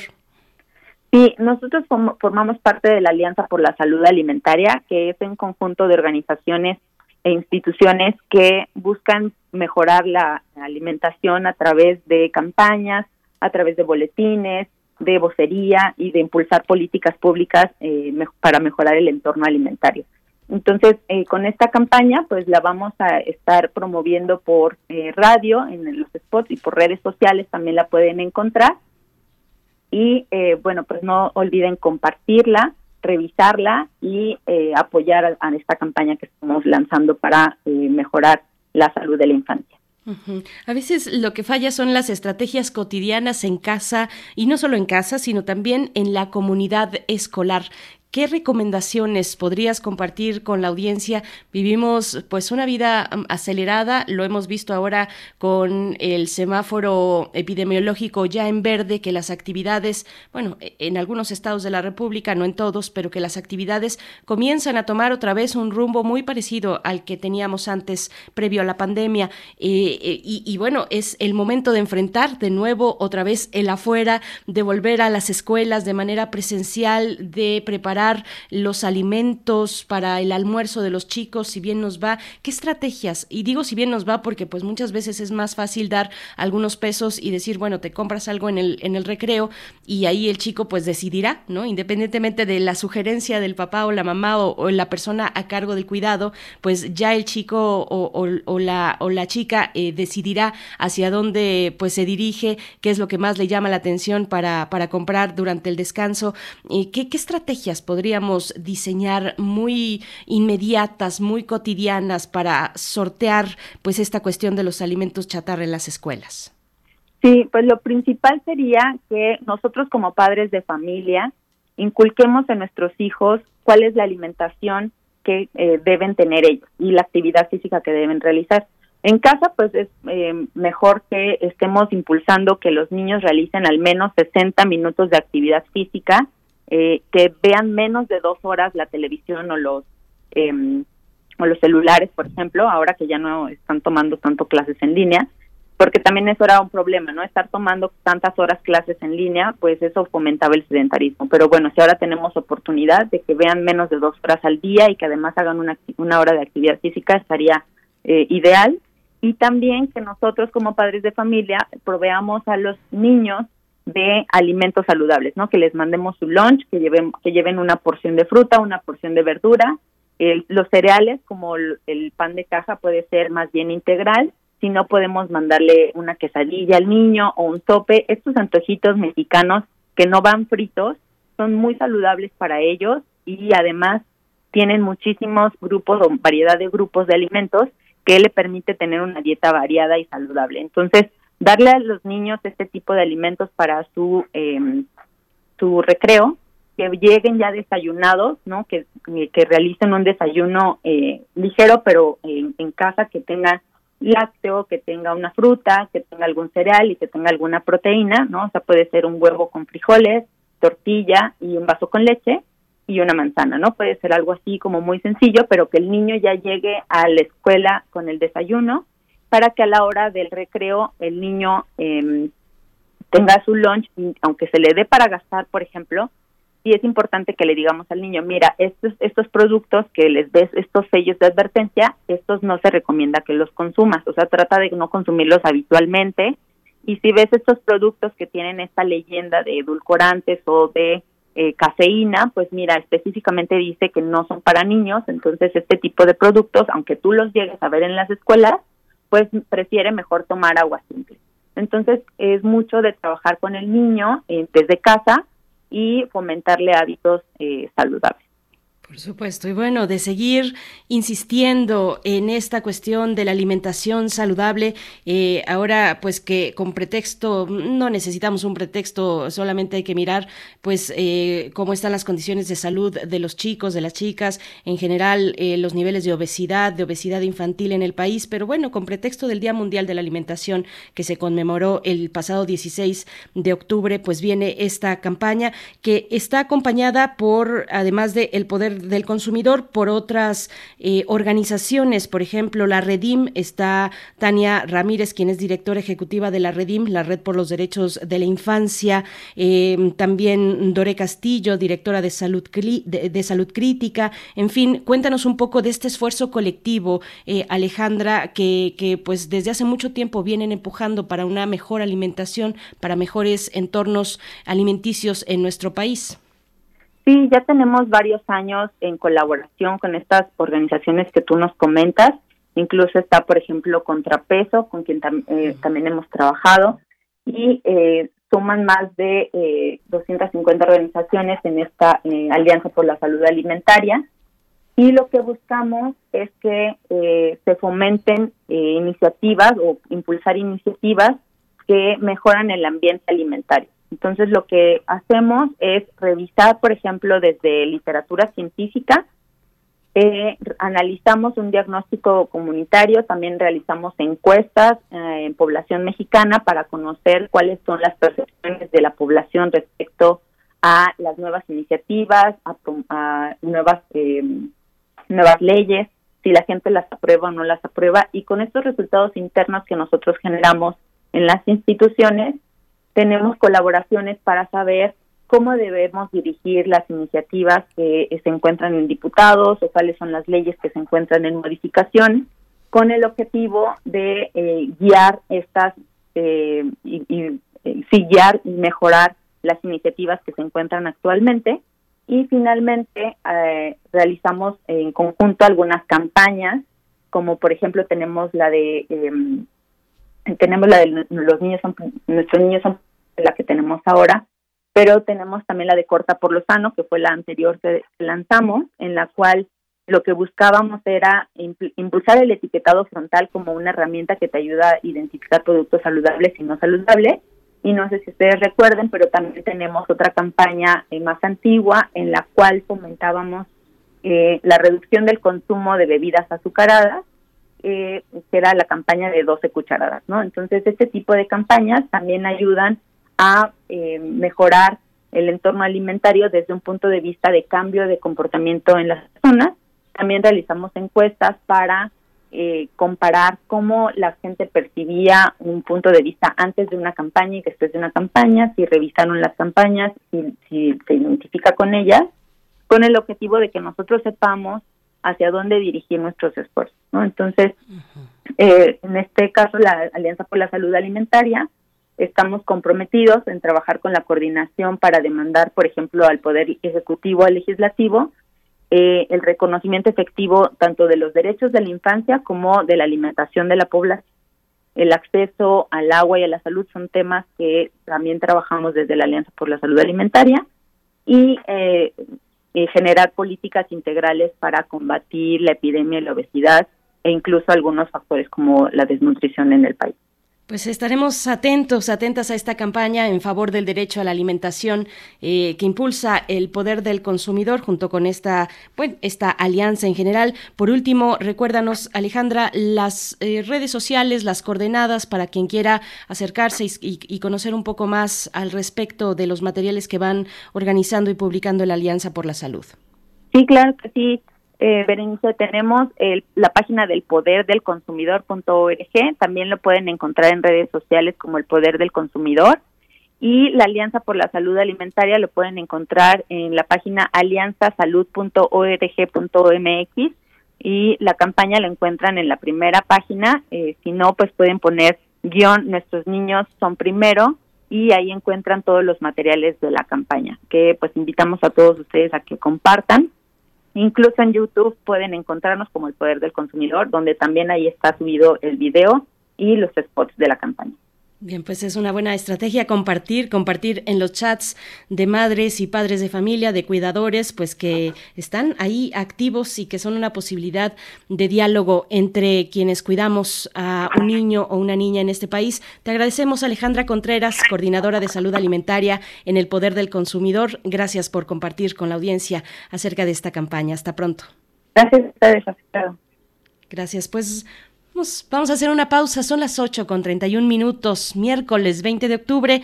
Nuestra compañera y colega, querida amiga Verónica Ortiz, desde el Fondo de Cultura Económica, nos da reseñas y recomendaciones literarias semana con semana desde ese espacio, el Fondo de Cultura Económica, en este caso el libro titulado Ninguneados de Fabricio Mejía. Vamos a escuchar.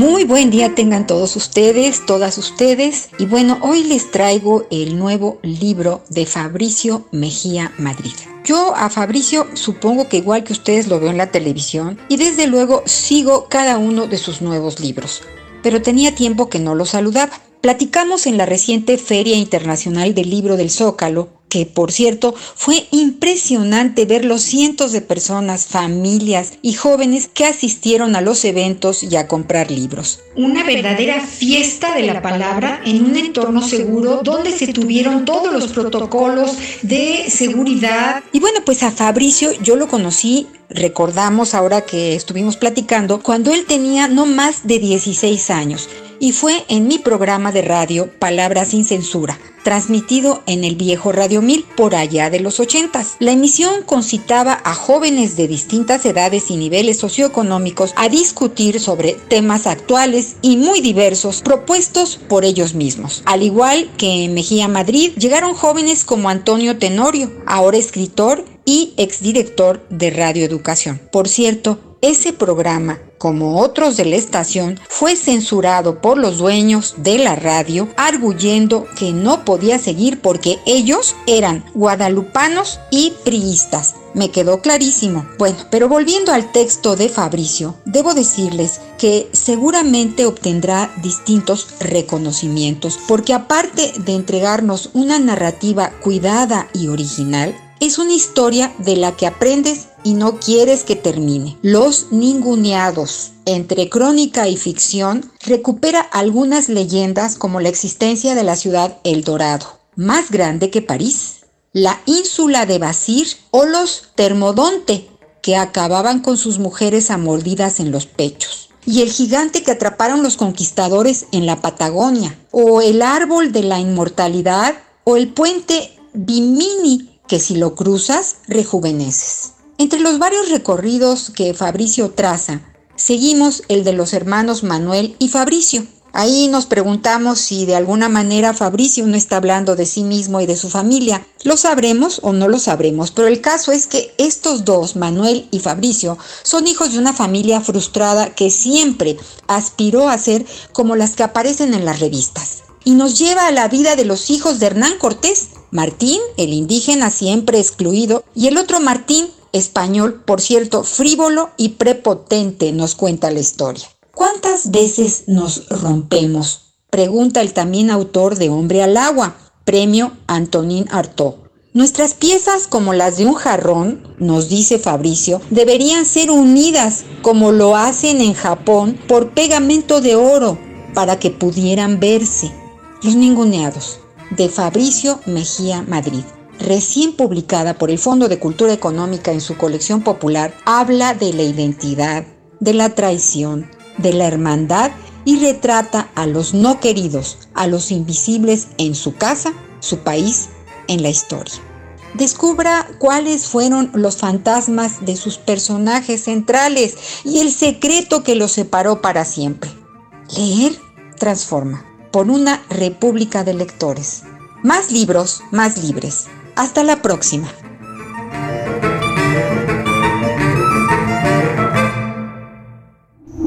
Primer movimiento. Hacemos comunidad con tus postales sonoras. Envíalas a primermovimientounam.gmail.com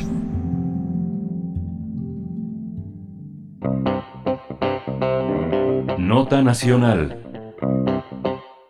Pese al paro de labores de dos días que hizo un grupo de trabajadores de la empresa Ica Fluor, la refinería de Dos Bocas, ubicada en Tabasco, será concluida en el tiempo establecido, aseguró la Secretaría de Energía Rocío Nale. La funcionaria dijo que se tiene el respaldo de los trabajadores para concluir el proyecto. La planta que llevará por nombre Olmeca se tiene prevista que sea inaugurada el 12 de julio de 2022. Recordemos que el martes 12 de octubre, policías antimotines del estado de Tabasco dispersaron con gas lacrimógeno y balas de goma a un grupo de trabajadores de la empresa Ica Fluor que laboraban en la refinería. Estos hechos ocurrieron luego de que cientos de obreros iniciaran un paro para exigir, entre otras demandas, la creación de un nuevo sindicato que los represente. El saldo de ese día fue de al menos 10 hombres lesionados. Las autoridades informaron que hubo tres detenidos por los enfrentamientos. En tanto,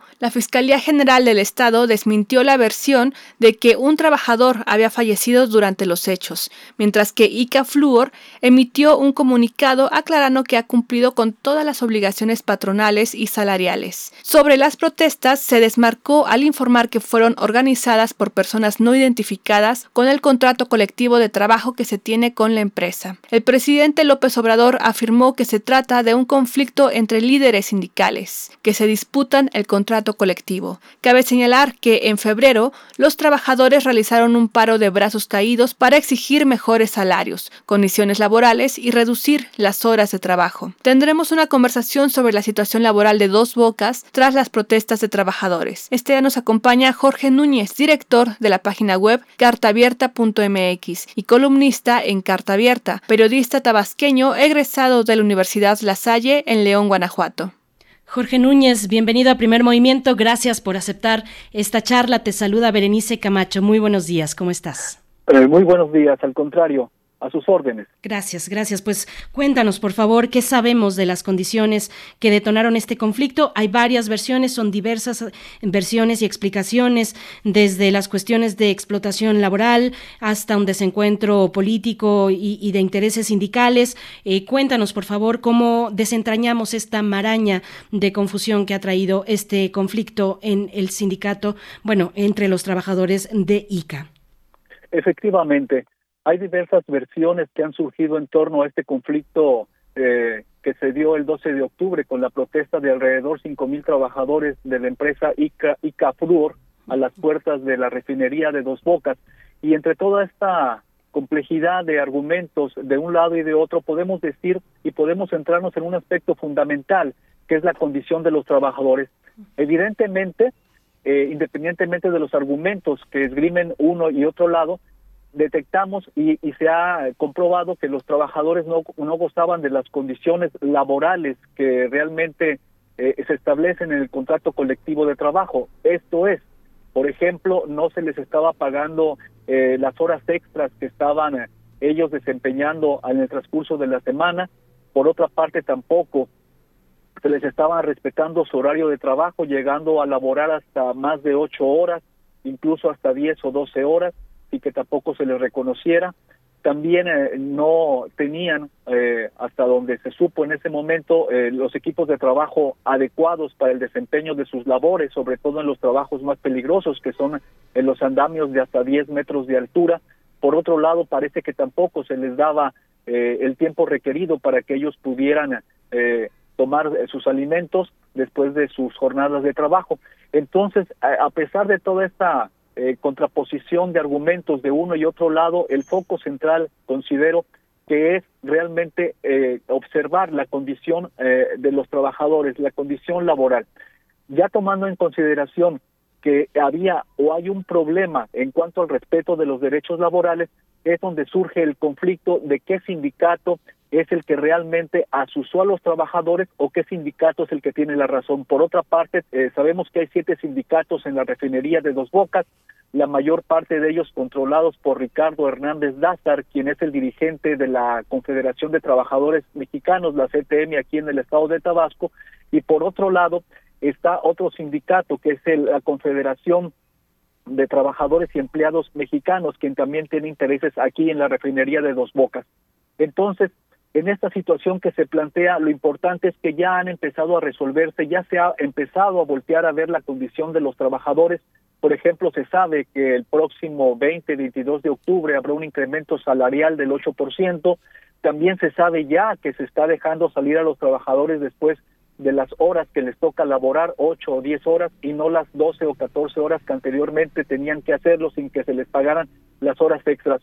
Entonces, si algo bueno derivó de este conflicto es que se voltee, que se dirija la mirada hacia el hecho de que se mejoren las condiciones de trabajo de los empleados de esta empresa ICAFLUOR, que es una de las tres eh, compañías que tienen a su cargo la construcción de la refinería de Dos Bocas. Como sabemos, también está la sudcoreana Samsung y también hay otra italiana eh, en este megaproyecto que es uno de los eh, temas emblemáticos del eh, la, el mandato de, de, la 4T del presidente Andrés Manuel López Obrador. Entonces, si quisiera yo centrarme, yo destacaría el hecho de que sí había eh, condiciones irregulares en la, el desempeño de la clase trabajadora en este megaproyecto. Te centras en las condiciones laborales y por su parte eh, la empresa ICA Fluor eh, a través de un comunicado eh, pues ha compartido que, ha cumplido con todas las obligaciones patronales, salariales, estoy leyendo textual, seguridad social, física e integral, así como con las correspondientes prestaciones de ley para todos los trabajadores en cumplimiento de lo acordado con la representación sindical. ¿Qué puedes decir al respecto? ¿Qué nos puedes compartir sobre la evidencia que se tiene de lo contrario, lo contrario a lo que ICA informa en ese comunicado? Sí, evidentemente la empresa va a defender la posición que ella asume en cuanto a respetar los derechos laborales, pero también tenemos que voltear a ver realmente a los trabajadores, a los obreros de a pie, no tanto a lo que diga la empresa de manera oficial, sino realmente las condiciones que se estaban presentando. Y prueba de ello es que ya la secretaria de Energía, Rocío Nale, eh, ya tomó cartas en el asunto y de alguna manera va a tratar de que se eh, solventen estas carencias que había en ese sentido. Yo mencionaba hace un momento que sí, evidentemente hay algunas irregularidades en las condiciones laborales, pero también está la lucha sindical, ese charrismo sindical que tanto daño le ha hecho a México a lo largo de su historia.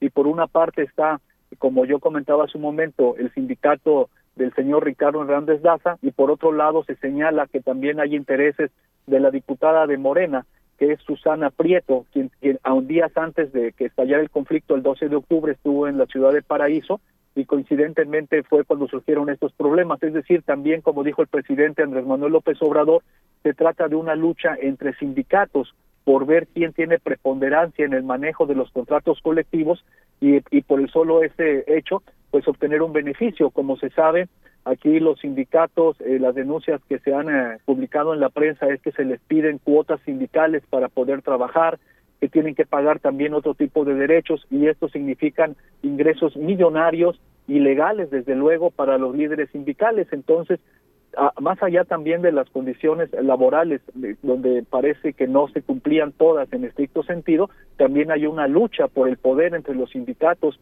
que están representados aquí. Como yo, como sabemos, hay siete sindicatos, hay algunos que quieren entrar, otros que están luchando por tener el control masivo y eso también derivó en que se presentara este conflicto. Afortunadamente ahora ya la situación actual en, la refinería de Dos Bocas es de calma, hay completa normalidad, los, trabajadores han regresado a sus labores.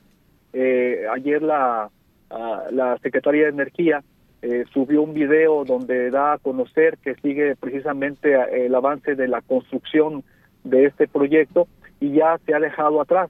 Eh, ahora hace falta también que se resuelva la petición de una de la diputada local del PRI, Soraya Pérez Munguía, en el hecho de que la secretaria del Trabajo, eh, Luisa María Alcalde, realice una auditoría eh, por parte de su dependencia para saber realmente cuál es la condición laboral de los más de 20 mil empleados que laboran en la refinería, en la construcción de la refinería de Dos Bocas. Eh, el, conflicto, la protesta que se presenta el 12 de octubre es de una parte de esos 20 mil trabajadores, fueron alrededor de 5 mil específicamente de la empresa Icafluor. Sabemos que también la empresa Icafluor estuvo eh, involucrada o formó parte de la construcción de la línea 12 del metro, que pues eh, como sabemos todos eh, tuvo un grave accidente hace ya varios meses que costó la vida de varias personas. En suma, yo diría que si de algo sirvió este conflicto fue para voltear la mirada hacia las condiciones laborales, hacia las condiciones de los trabajadores y precisamente tomar atención y resolver este problema. Ese es, eh, creo, lo, principal. En cuanto a lo que dice la empresa ICA, pues desde luego yo entiendo que la empresa sostenga su posición oficial en el hecho de que se están respetando, pero si surgió esta protesta es porque algo no se estaba llevando a cabo de la manera correcta. Por supuesto, sí, lo fundamental son las condiciones laborales de estos más de 20 mil eh, trabajadores eh, y nos compartes que se ha llegado a algunos acuerdos. Hablas del 8% en el incremento salarial eh, próximamente, ya en estos días. ¿quiénes, ¿Quiénes están a la mesa de negociación? Hablas de siete sindicatos, sabemos de siete sindicatos, están las partes, la empresa y también las autoridades. ¿Quiénes están negociando? ¿Quiénes están ahí convocados a la mesa? Que se sepa hasta ahora, quienes están formando parte de estas negociaciones son, en primer lugar, eh, la Secretaria de Energía, Rocío Nales, también está la Secretaria del Trabajo, Luisa María Alcalde, también están los representantes de los cada uno de los sindicatos tomando preponderancia, el que dirige Ricardo Hernández Daza, perteneciente a la CPM, también está el representante de la empresa ICA Fluor en ese sentido y también están los representantes de la empresa sudcoreana Samsung y una empresa también italiana. Todos ellos se están poniendo de acuerdo y, también tengo entendido que está la participación del director de Pemex, el tabasqueño Octavio Romero Oropesa. Lo que se pretende es que esta eh, situación registrada el 12 de octubre no vuelva a repetirse, porque desde luego va a poner en riesgo este ah, eh, objetivo, este propósito del presidente de que la planta ha inaugurado, sea inaugurada el 2 de julio del próximo año de 2022 y por lo tanto a nadie conviene que precisamente por desacuerdos eh, de, eh, entre sindicatos o por intereses externos se ponga en riesgo la inauguración de este megaproyecto que es uno de los emblemas de la de la 4T. Entonces en esta mesa se espera que ya se resuelvan los problemas, que se le dé a los trabajadores lo que justicia, lo que marca el contrato colectivo le corresponde y esto es lo que va a derivar en que precisamente se sigan llevando a cabo los trabajos de una manera normal en el marco de la legalidad. Eh, como yo eh, eh, comentaba hace un momento, hace unas horas, el día de ayer, la secretaria Rocío Nales subió un video precisamente para calmar los ánimos porque esta noticia de lo que sucedió en el municipio de Paraíso, que está en la costa del estado de Tabasco, pues generó no solamente una repercusión nacional, sino también internacional, por el hecho de que la refinería, este proyecto, se está construyendo precisamente en la tierra del presidente Andrés Manuel López Obrador, junto con el tren Maya, como tú bien lo sabes, pues que son de los proyectos más importantes de este sexenio. Y entonces es ahí la importancia de realmente eh, establecer esa mesa de negociación donde eh, están las diferentes instancias que tienen que participar y ya evitar que se sigan de alguna manera y respetando los derechos de los trabajadores. Es ahí hacia donde debe dirigirse el problema. Por ahora, reitero, la situación ha vuelto a la normalidad, los trabajadores se siguen presentando en sus horarios de trabajo. Un cambio significativo, eh, algunos considerarían que no es importante, pero yo considero que sí es el hecho de que ya no se les está eh, eh, obligando de alguna manera a trabajar más allá de las horas estipuladas en el contrato colectivo, que tengo entendido son ocho horas, ya están saliendo, entran a las ocho de la mañana, luego después de ocho horas se les permite su salida, antes no, antes ellos mismos relataban que salían eh, dos, tres horas después de que se hubiera concluido su hora laboral y eh, no se les pagaban esas horas extras. Entonces de ahí vino toda esta situación sin olvidar, reitero, y, disculpa que sea reiterativo, los intereses oscuros que pudieran tener los sindicatos, los líderes sindicales. También eso hay que tener mucha mucha atención en el hecho de que los líderes sindicales, aún sabiendo que no se estaban cumpliendo las condiciones de trabajo, pues no dijeron nada al respecto hasta que los propios trabaja, eh, obreros no realizaron esa protesta del pasado 12 de octubre. Varias cuestiones antes de despedirnos, eh, Jorge Núñez, te pregunto, hasta el punto del día de hoy, con los elementos que se conocen, que tú nos has dado a conocer y compartido en esta, en esta charla, se, eh, digamos, se elimina el temor de que con este conflicto pueda detenerse la construcción de la planta? Desde luego que sí, eh, desde luego que sí se elimina cualquier posible peligro en ese sentido. ¿Por qué? Porque al momento en que se presentan las protestas de los trabajadores también se desnuda los intereses de los líderes sindicales que tienen detrás. Es decir, esto pone en evidencia que los sindicatos, eh, los sus líderes eh, eh, sindicales obtienen un beneficio económico cobrándoles cuotas, cuotas que no deberían de cobrarse a los trabajadores por el derecho de trabajar. Aquí se le llama como una especie de derecho de piso, como si fuera un término gangsteril pero efectivamente esas cuotas que algunos líderes sindicales están cobrando desde luego no están dentro del marco de la ley. Eso también permitió sacar a flote esta irregularidad, esta anomalía y desde luego que las autoridades van a tomar eh, un papel al respecto. Aquí el gobernador del estado, Carlos Manuel Merino, de inmediato, de inmediato cuando se presentó el conflicto, tomó cartas en el asunto, se puso en contacto, tengo entendido, incluso con el secretario de Gobernación, Adán Augusto López Hernández, que como tú sabes es originario del estado de Tabasco y recién acaba de eh, pedir licencia a la gobernatura para incorporarse a ese importante cargo del gabinete presidencial. Entonces, el hecho de que el presidente sea de Tabasco, el secretario de Gobernación también sea oriundo de aquí, pues le da todavía más relevancia a este tema.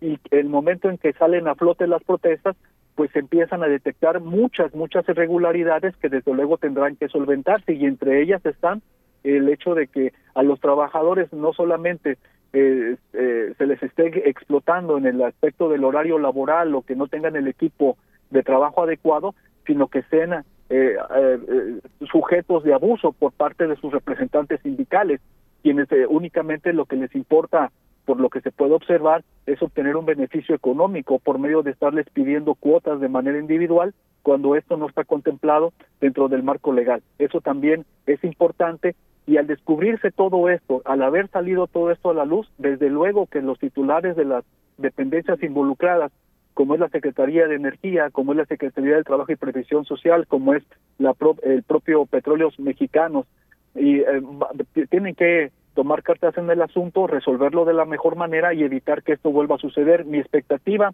mi opinión personal es que este conflicto eh, eh, permitió resolver irregularidades presentes, evidentes que estaban y que ya eh, no se repetirán en el futuro, porque hay el interés de todas las partes por tratar de que eso se resuelva eh, de la mejor manera, de una manera justa, de una manera equilibrada y apegada al marco de la ley. Así es. Jorge Núñez, ya para despedirnos, te pregunto cómo viste, y es una pregunta que también hacen eh, de manera mm, insistente en redes sociales nuestros radioescuchas, ¿cómo viste el conflicto en la dimensión de los medios sociales, de las redes sociales? El día del enfrentamiento, mm, muchos salieron prestos rápidamente a dar sus distintas lecturas de lo ocurrido, incluso se hablaba por ahí de una persona fallecida que ya la Fiscalía General del Estado desmintió mintió esa versión de que un trabajador había fallecido durante estos hechos. Cuéntanos cómo lo viste a nivel de fenómeno mediático, por favor, y, por supuesto lo que tiene que ver con estos intereses que van empujando, estos intereses que llamas oscuros de los sindicatos y de la oposición política, oposición a la, al proyecto de la 4T. Bueno, evidentemente el conflicto derivado en la refinería de Dos Bocas mostró realmente hasta dónde hay personas interesadas en desinformar. Por ejemplo, eh, se informó efectivamente que había habido un muerto, eh, cosa que no es correcta, ya ya se ha, sido desmentido, se ha comprobado que no fue así. Sí hubo tres, cuatro personas heridas, eh, uno, por, vimos los videos, son evidentes, eso es imposible de negar, herido por balas de goma, unas heridas, heridas que se vieron de alguna manera, de una manera muy, una forma muy evidente, pero también se había hablado, se publicaron fotos de gente con el cráneo, eh, con, la cabeza, eh, pues ahí eh, dañada, este, afectada, diciendo que se había afectado precisamente a un trabajador en la cabeza, que se le había dañado, incluso pues se le había abierto el cráneo. Eso es lo que trato de dar a entender. No, no, esto no fue real, no sucedió. Entonces, definitivamente hubo también gentes interesadas en que hubiera una desinformación, en que las fake news eh, salieran en toda su magnitud en diferentes frentes y desde luego esto creó una desinformación, pero también yo quisiera ser muy objetivo y muy equilibrado que también eh, considero que la Secretaría de Energía eh, tuvo algo o mucho que ver cuando se le preguntó y dijo que únicamente era un grupo de 10, 12 personas, cuando los videos estaban mostrando que eran miles de trabajadores los que estaban precisamente en esa reclamación.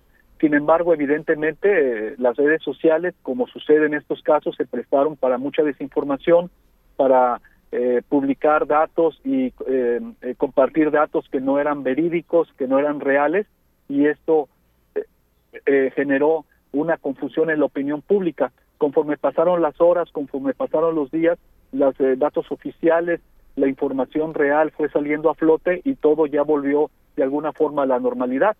Pero desde luego las redes sociales vuelven otra vez a jugar un papel, si bien eh, son muy importantes en el sentido de que nos permiten la inmediatez de la información, el enterarnos de forma rápida de lo que acontece en cualquier parte del mundo, también es evidente que vuelven a mostrar el lado oscuro de las redes sociales, que es la desinformación y la proliferación de noticias falsas. Y esto, desde luego, no es bueno para nadie. Y sobre todo más eh, cuando se da con un, con un propósito específico de dañar la imagen de alguna institución o distorsionar un hecho específico, como, fue el caso en, en, este sentido de lo sucedido en el paraíso, eh, en, en la refinería de Dos Bocas. Bien, pues Jorge Núñez, director de la página web cartaabierta.mx, columnista ahí en Carta Abierta, periodista tabasqueño, te agradecemos, agradecemos esta participación, además de esta lectura equilibrada, mesurada, basada en los hechos, con los argumentos eh, con los que se cuenta. Muchas gracias por, por participar aquí en Primer Movimiento, gracias por enterarnos a la audiencia mm, de esta lectura y cómo se ve desde el mirador del estado de Tabasco. Muchas gracias. Al contrario, un placer. Hasta la próxima. Gracias. Hasta pronto. Hasta pronto, eh, Jorge Núñez. Pues esperemos que las cosas vayan marchando para bien, para bien de las partes de los que efectivamente eh, pues se ven involucrados en sus derechos laborales eh, y que y que mejoren esas condiciones. Ya nos decía Jorge Núñez un incremento del 8% en un incremento salarial del 8%. Pues bueno, van avanzando estas negociaciones, pero vaya que nos dio un susto grande mm, sobre estas imágenes sobre estos, este, eh, pues serie de confrontaciones que vimos la semana pasada. Vamos a despedirnos de la radio Nicolaita ya en este momento. Son las 8 con 58 minutos. Les vamos a dejar con música. Nosotros volvemos después de la pausa. Esto que vamos a escuchar a continuación está a cargo de Frero mm, de la Vega. Le Chant de Sigent es la canción que escucharemos. Vamos después al corte y regresamos.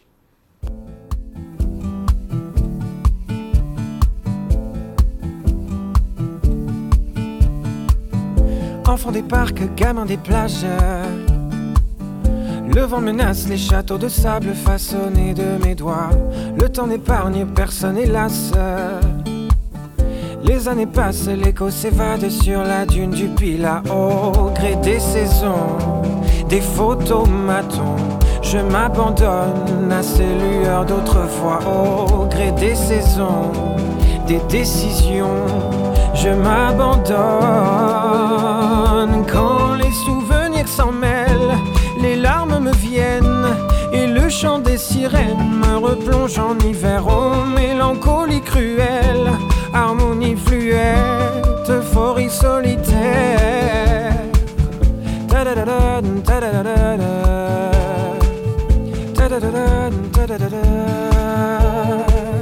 Combien de farces, combien de phrases que Combien de traces, combien de masques avons-nous laissé là-bas Poser les armes, prendre le large. Trouver le calme dans ce vacarme avant que je ne m'y noie. Au gré des saisons, des photomatons, je m'abandonne à ces lueurs d'autrefois. Au gré des saisons, des décisions, je m'abandonne. Síguenos en redes sociales. Encuéntranos en Facebook como Primer Movimiento y en Twitter como arroba PMovimiento. Hagamos comunidad.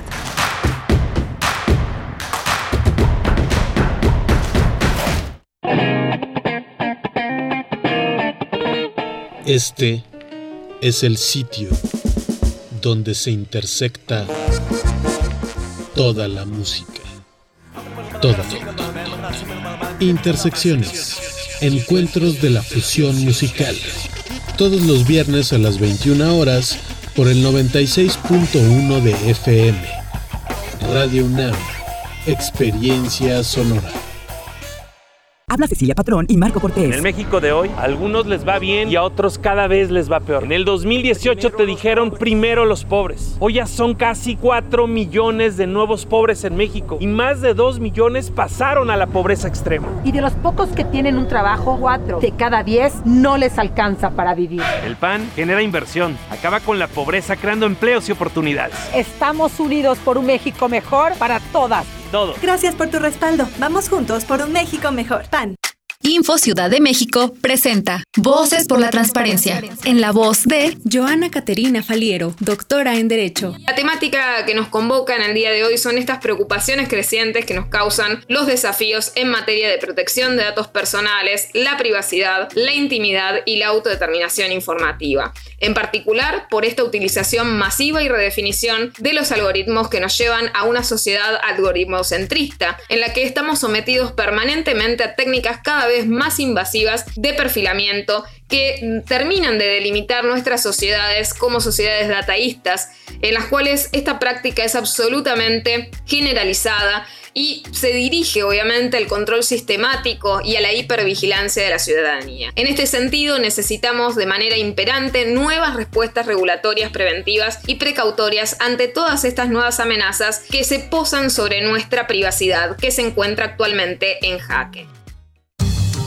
La ciencia que somos. La ciencia que somos. Iberoamérica al aire.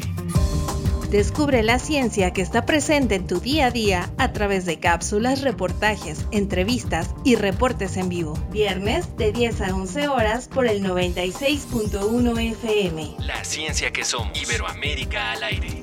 Una coproducción de Radio UNAM y las direcciones de divulgación de la ciencia y de las humanidades.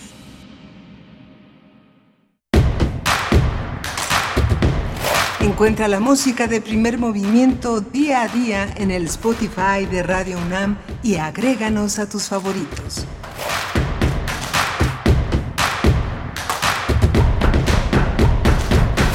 Vamos llegando ya a la tercera hora de esta emisión de miércoles, de miércoles 20 de octubre de 2021. Les agradecemos su escucha, les damos la bienvenida en este momento, cuando son las nueve con cuatro minutos, hora del centro del país. Y también agradecemos a la producción de este programa, a Violeta Berber en la asistencia de producción, Arturo González en los controles técnicos, allá ambos en cabina, Frida Saldívar en esta ocasión con un poco de distancia. Es que van alternándose Frida Saldívar y Violeta Berber eh, pues precisamente para mantener la distancia todavía, pero eso eh, caminando poco a poco, pero está eh, próximo, al parecer, en el panorama, se ve próximo a pues eh, renovarse, digamos, entrar en esta nueva normalidad ya con el semáforo verde en algunos estados de la República, el caso de la capital del país, pues bueno, así estamos llegando a los últimos días de octubre, todavía nos faltan 11 días y, estamos aquí acompañándoles a través de la radio pública, de la radio universitaria. Les saluda Berenice Camacho en la voz. Tendremos, tendremos esta mañana la poesía necesaria en unos momentos,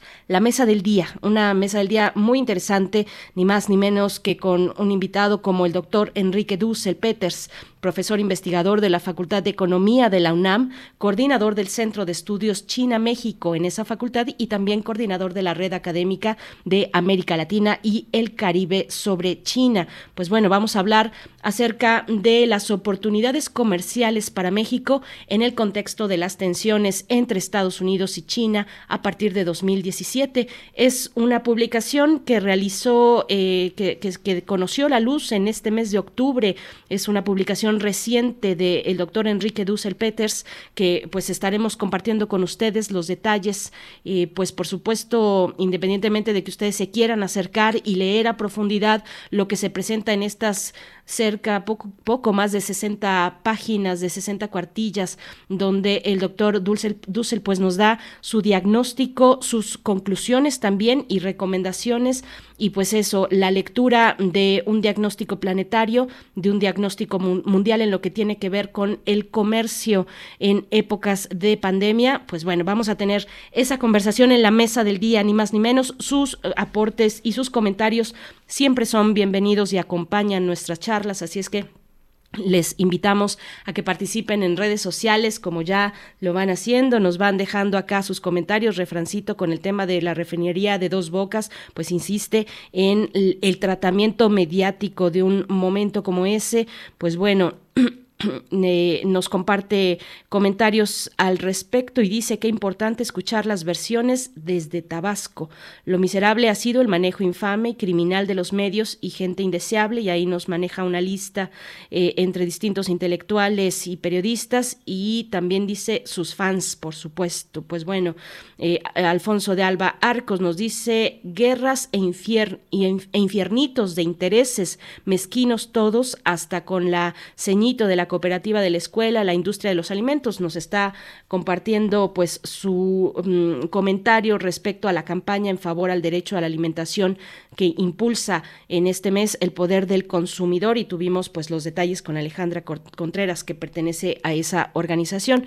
Pues a todos ustedes, gracias, gracias. También Mayra Elizondo dice, excelente y valiosa participación de Jorge Núñez en el tema de dos bocas. Comienzo a seguirlo, dice. Pues yo también, fíjate, no lo seguía, querida Mayra, eh, le doy por acá el follow, eh, pues sí, muy interesante y, una lectura, insisto, que a mí me pareció, díganme ustedes, eh, me pareció mesurada, con una base en los hechos, con, argumentos, pues igualmente nos dice Raquel Martínez, se agradece la mesura y objetividad en la participación del, del invitado. Bueno, pues algunos comentarios de ustedes que amablemente nos hacen llegar y vamos a cerrar esta emisión con broche de oro, como acostumbro decir en miércoles, porque llega el doctor Plinio Sosa hacia el final con el crisol de la química para hablar del grafito y el diamante, los iguales opuestos. Es el título de esta participación, pero antes nos vamos con la poesía necesaria. Primer movimiento. Hacemos comunidad en la sana distancia. Es hora de poesía necesaria. No digáis que agotado su tesoro, de asuntos falta, enmudeció la lira. Podrá no haber poetas, pero siempre habrá poesía. Mientras las ondas de la luz al beso palpiten encendidas, mientras el sol las desgarradas nubes de fuego y oro vista, mientras el aire en su regazo lleve perfumes y armonías, mientras haya en el mundo primavera, habrá poesía.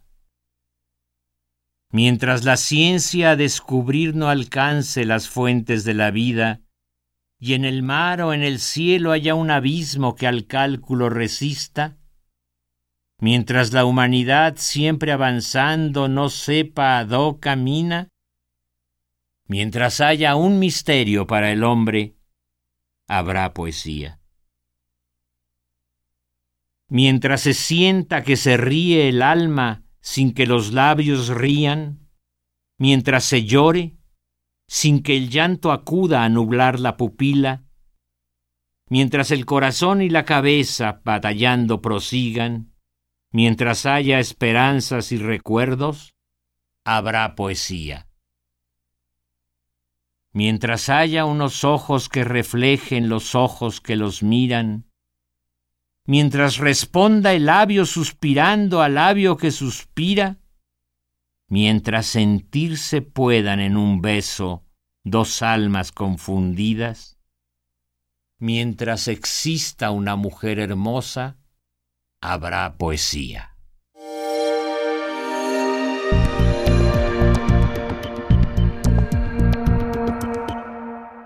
Bien, pues lo que acabamos de escuchar es del gran escritor español del siglo XIX, Gustavo Adolfo Becker.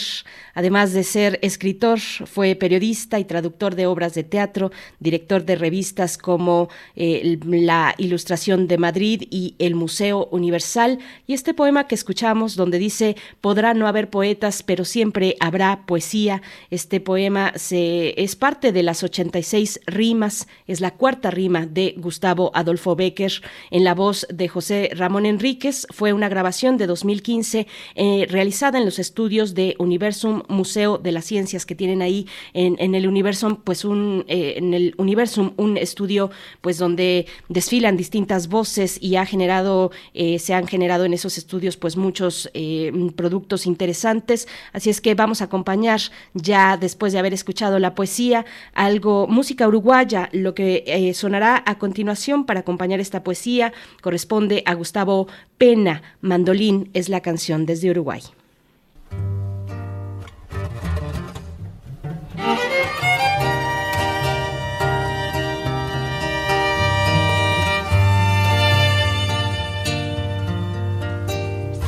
Tiene una mirada ebria de palabras y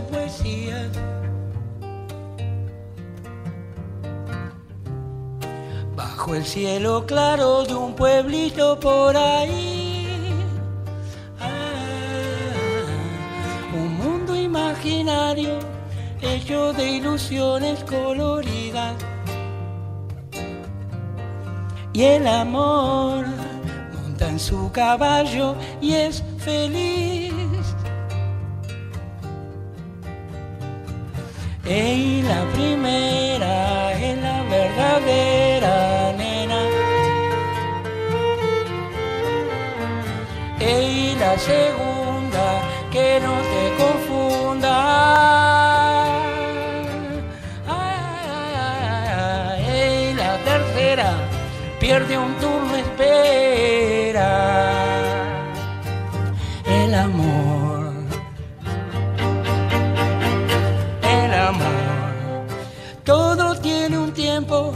vos y yo tenemos la alegría.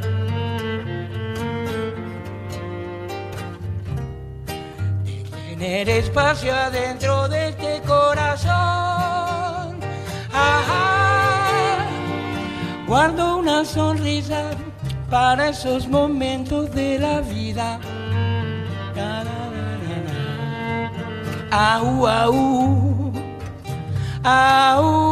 Así. El amor juntito a mí. Hey, la primera es la verdadera. y la segunda que no te confunda. Y la tercera pierde un turno, espera. El amor, el amor tiene una mirada ebria de palabras y poesías bajo el cielo claro de un pueblito por ahí. Mundo imaginario hecho de ilusiones coloridas. Y el amor monta en su caballo y es feliz. y la primera es la verdadera.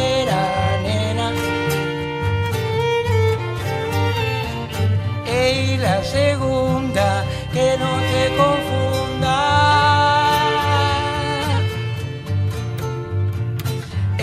La tercera pierde un turno, espera.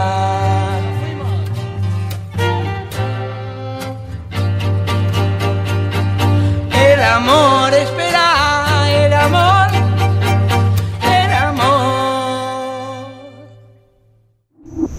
Primer movimiento. Hacemos comunidad en la sana distancia. La mesa del día.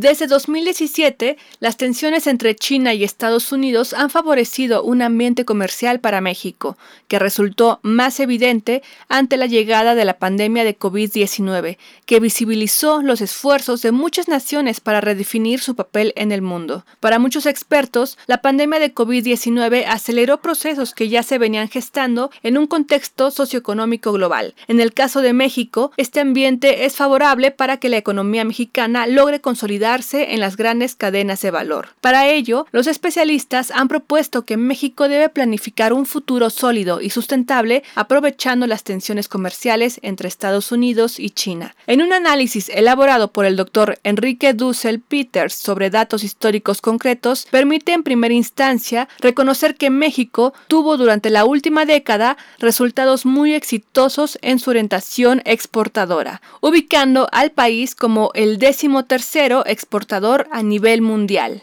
Sin embargo, el estudio señala que se requieren establecer políticas viables y sustentables de desarrollo en las cadenas globales de valor a largo plazo y aprovechar al mismo tiempo las oportunidades que se le presentan a México como consecuencia en este reposicionamiento geopolítico y económico entre Estados Unidos y China. Realizaremos un análisis de las oportunidades comerciales para nuestro país en un contexto de tensiones entre China y Estados Unidos. Nos acompaña el doctor Enrique Dussel Peters, profesor investigador de la Facultad de Economía de la UNAM, coordinador del Centro de Estudios China-México de dicha facultad y coordinador de la Red Académica de América Latina y el Caribe sobre China. Doctor Enrique Dussel Peters, gracias por estar aquí en Primer Movimiento. Bienvenido a Radio Universidad. ¿Cómo se encuentra? ¿Qué tal? Buenos días. Muchas gracias. Gracias. Por invitarme.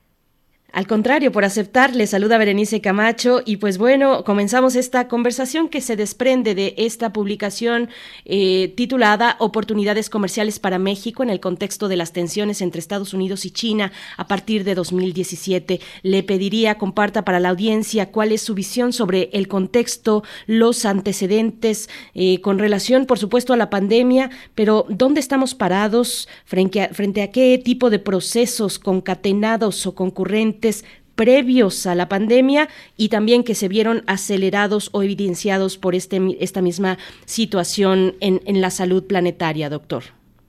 Sí, muchas gracias, Berenice. Eh, mire, mira, el, documento que por cierto se encuentra disponible públicamente ahí en el portal del, del CECHEMEX de la Facultad de Economía, como bien indicaban, el, el objetivo del documento es eh, buscar explicar una relativamente caótica discusión, te diría, en los últimos dos años, eh, en México y fuera de México, sobre quiénes pudieran ser eh, países beneficiados ante las tensiones entre Estados Unidos y China, que han ido en aumento en los últimos años y particularmente desde 2018. Entonces, nos encontramos con todo un grupo de análisis, por un lado, eh, macroeconómicos, en donde se definen eh, particularmente países como Vietnam y México que pudieran verse beneficiados de estas tensiones, eh, y después un grupo, o un gran grupo, yo te diría, de análisis a nivel micro, es decir, de empresas, eh, en México, pero en otros países también, que de alguna forma se han visto afectados por estas tensiones. Entonces, eh, en este cúmulo de análisis que muchas veces no están vinculados entre ellos, eh, el documento, el objetivo del documento es tratar de insertarse sobre todo explícitamente en el ámbito del comercio, es decir, importaciones y exportaciones de un grupo de países, destacando el caso de México, eh, las importaciones de Estados Unidos en los últimos años eh, y cómo eh, un grupo de actividades muy concretas, es decir, subpartidas en términos técnicos, el, el, el, comercio exterior se registra en, en, el sistema armonizado a, a seis dígitos, son miles de productos y actividades muy específicas, qué partidas y subpartidas y qué actividades pudieran beneficiarse y a las cuales habría que darle seguimiento. Entonces se trata de un documento de unas 30 páginas con eh, un grupo de anexos que sustentan el análisis en estas 30 páginas, donde eh, se le busca dar seguimiento actividades y cadenas globales de valor específicas de México que pudieran y debieran ser eh, eh, beneficiadas, que pudieran ser, a las que les eh, a las que el sector público en México, particularmente la Secretaría de Economía, debiera darle seguimiento en aras de permitir un efectivos beneficios por parte de las exportaciones mexicanas hacia Estados Unidos, ¿no? Doctor, vamos a ver más adelante, si nos lo permite, pues precisamente estas oportunidades que se abren en, en el contexto mundial del comercio, pero siguiendo en los antecedentes y en el contexto actual, eh, cómo, cómo se está reorganizando el mundo en sus procesos productivos y comerciales, cuál es el ordenamiento de esto que llama usted y llaman los especialistas como cadenas globales de valor, cómo se están reacomodando los nuevos canales de distribución. Hoy vemos, por ejemplo, que las cadenas de suministro globales están congestionadas, vemos las filas de buques, esa ha sido una información pues que ha dado la vuelta al mundo, estas filas de buques con contenedores haciendo filas en los puertos de California California, en los Estados Unidos. ¿Qué decir de, estas, eh, de este ordenamiento de distribución, las cadenas globales de valor?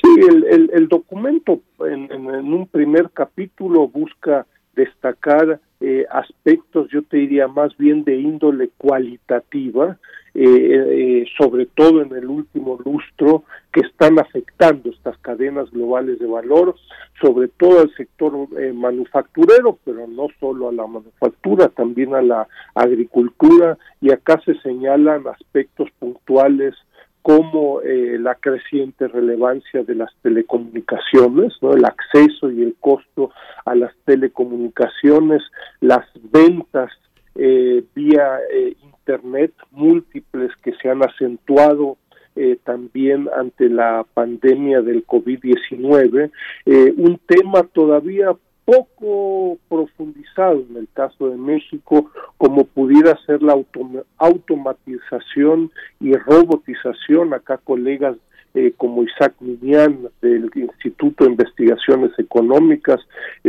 han destacado eh, cómo se pudieran ver afectadas más de dos terceras partes de los empleos en México en el sector eh, manufacturero. Y yo te diría, por último, eh, tensiones, por un lado, de, entre una tendencia de largo plazo, con, que, conocida bajo el concepto de subcontratación, o el offshoring en inglés, pero en los últimos años, ante las tensiones entre Estados Unidos y China, pero también ante sucesos naturales, eh, tsunamis que han generado eh, la interrupción de cadenas globales de valor, eh, hay una contratendencia que en inglés se le llama nearshoring, es decir, la, la, el interés de las empresas y de las cadenas globales de valor de tener acceso eh, geográficamente cercano eh, para la elaboración de productos. Yo te recuerdo eh, para la elaboración de un producto electrónico en telecomunicaciones o en un auto, a veces se requieren de miles de partes y componentes y con que falle uno, el auto con tres llantas pues no funciona, ¿no?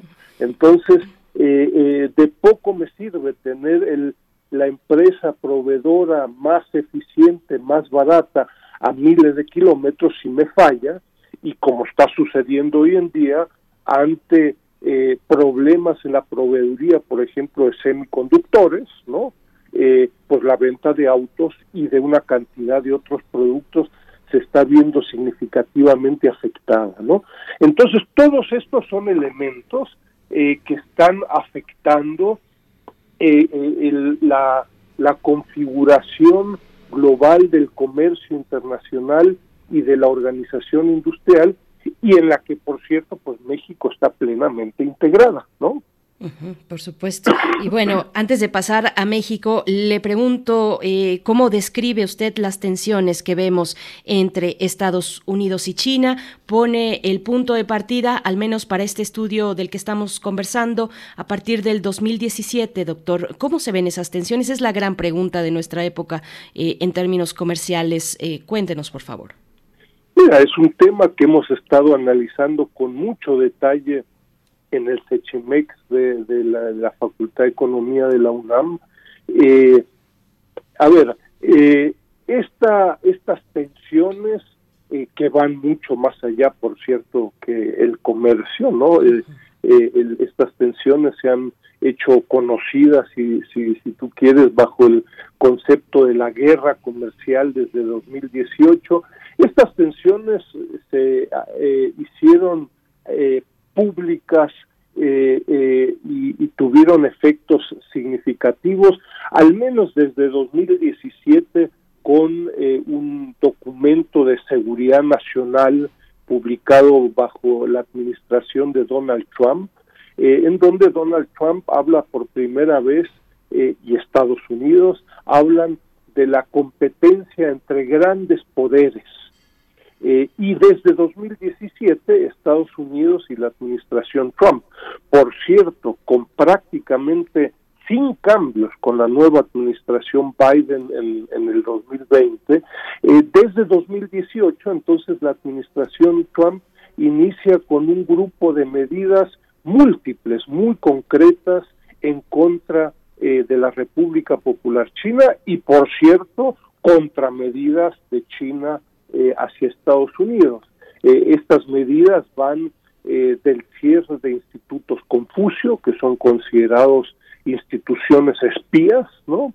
Pero también la persecución de empresas chinas eh, en Estados Unidos a las que no se les permite invertir, realizar diversas actividades por considerarse que son empresas públicas del Partido Comunista de China, entre otras, eh, eh, la imposibilidad de que logren cotizar en las bolsas de valores de Estados Unidos, el cierre de consulados, pero muy concretamente en el ámbito del, de este estudio, el, medidas eh, en contra de las importaciones de China desde una perspectiva estadounidense y un incremento muy significativo hacia los aranceles de las importaciones de China. Es decir, 2018, 2019, 2020 hay por primera vez un incremento significativo de los aranceles eh, a las importaciones de Estados Unidos en contratendencia a décadas en donde los aranceles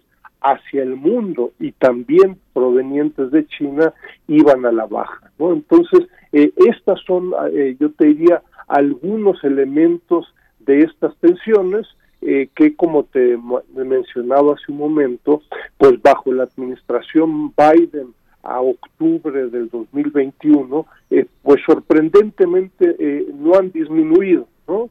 Y ahí el, uno de los temas, bajo este concepto de nuevas relaciones triangulares, pues uno de los temas es cómo reaccionan, qué espacio económico, político tienen terceros países ante eh, estas tensiones de las dos principales economías del mundo qué espacio, qué, qué, posibilidades tiene eh, países en América Latina y México ante estas tensiones. ¿no? Entonces, este es el ámbito, yo te diría, general eh, de este documento. ¿no? Por supuesto, y hacia allá voy también. Eh, ¿Cuáles son las oportunidades, el lugar que ocupa México y las oportunidades que tiene en medio de esta, de esta relación tensa entre China y los Estados Unidos? Tenemos el nuevo acuerdo comercial, el TEMEC, y también otro tipo de acuerdos de colaboración en términos de seguridad. Por ejemplo, el recientemente anunciado acuerdo bicentenario con los Estados Unidos, una colaboración de información en temas de, de información y de colaboración en general, pues en temas de migración, de seguridad, de ciberseguridad, en fin, cómo se configura y qué lugar está ocupando México y qué oportunidades puede atraer para nuestro país con relación eh, a esta tensión. Estamos supeditados, pues estamos condenados a seguir en esta eh, colaboración pues eh, geográfica necesaria con Estados Unidos. ¿Cómo se ve la situación con China, doctor? el, documento señalado eh, justamente yo te diría su principal contribución es en este ámbito, ¿no? Es decir, eh, desde la perspectiva de las importaciones de Estados Unidos, Estados Unidos sigue siendo eh, el país con las mayores importaciones globales, cómo se inserta México en estas importaciones de Estados Unidos. Yo ahí te recuerdo que hay una competencia importante entre Estados Unidos, perdón, entre China y México en las importaciones estadounidenses. Este México en el 2019 fue el principal socio comercial de Estados Unidos. En 2020 eh, fuimos de nuevo desplazados por China, hay una competencia significativa, y entonces el documento busca sobre todo integrarse eh, para definir actividades específicas y concretas en las que eh, México ha tenido éxito al integrarse en las importaciones a Estados Unidos. De este segundo capítulo del análisis, el documento destaca 198 actividades en donde México tiene un efectivo potencial y estas 198 eh, actividades, en el tercer capítulo con propuestas específicas, son las que debieran eh, ser eh, monitoreadas y apoyadas por el sector público y el sector privado. ¿De dónde surgen estas 198 actividades que Estados Unidos importa desde México. Eh, yo te diría, estas 198 eh, eh, actividades son seleccionadas bajo dos criterios. Un primer criterio es simplemente la dinámica exportadora de México a Estados Unidos durante 2010-2019, es decir, actividades que por su dinámica y por su nivel tecnológico son de particular interés desde una eh, perspectiva mexicana, entonces dinámica y nivel tecnológico, alta tecnología, de ahí se desprenden 121 actividades. Y después hay un segundo criterio, eh, de nuevo de las exportaciones mexicanas hacia Estados Unidos y ese criterio eh, se desprende de la siguiente lógica y racionalidad, son 78 77 eh, perdón, actividades en las cuales, uno, la participación de China ante esta guerra comercial desde 2018, la participación de China en las importaciones de Estados Unidos cae y al mismo tiempo donde las exportaciones mexicanas aumentan. Y de estas de esta lógica se desprenden 77 actividades. Entonces tenemos 121 actividades, resultado de actividades muy dinámicas, mexicanas exportadoras a Estados Unidos de alta tecnología y 77 actividades que se desprenden de eh, dinamismo mexicano ante el descenso de las exportaciones chinas. Entonces, yo te diría, la contribución acá es de, destacar actividades muy concretas y específicas en contra de una postura general, tal vez macroeconómica, donde se indica México se va a beneficiar de estas tensiones y uno se pregunta, bueno, ¿en qué actividades, en qué cadenas globales de valor específicas? Y usualmente la respuesta es, mañana te hablo, ahorita no sé, ¿no?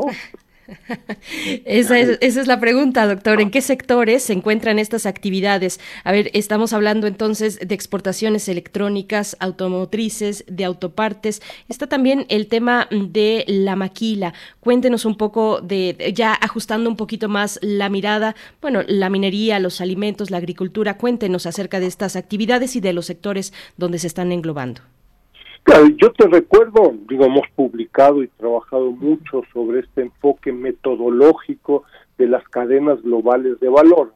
Eh, estas eh, eh, 198 actividades integran entonces eh, productos específicos de docenas de cadenas de eh, cadenas globales de valor, incluyendo autopartes, automotriz. Ojo, pero también del sector agrícola, eh, arneses, cestería y productos que para muchos pudieran ser relativamente eh, sorprendentes que tuvieran cabida en las exportaciones mexicanas hacia Estados Unidos eh, particularmente, ¿no? Entonces, de nuevo, resultado de estos criterios de selección dinámica, eh, de las exportaciones mexicanas hacia Estados Unidos de alto nivel tecnológico, acá nos encontramos efectivamente con un grupo sobre todo de autopartes, automotriz, electrónica, telecomunicaciones, exportaciones en las que han destacado las exportaciones mexicanas hacia Estados Unidos en los últimos 10 años para el periodo 2010 2019.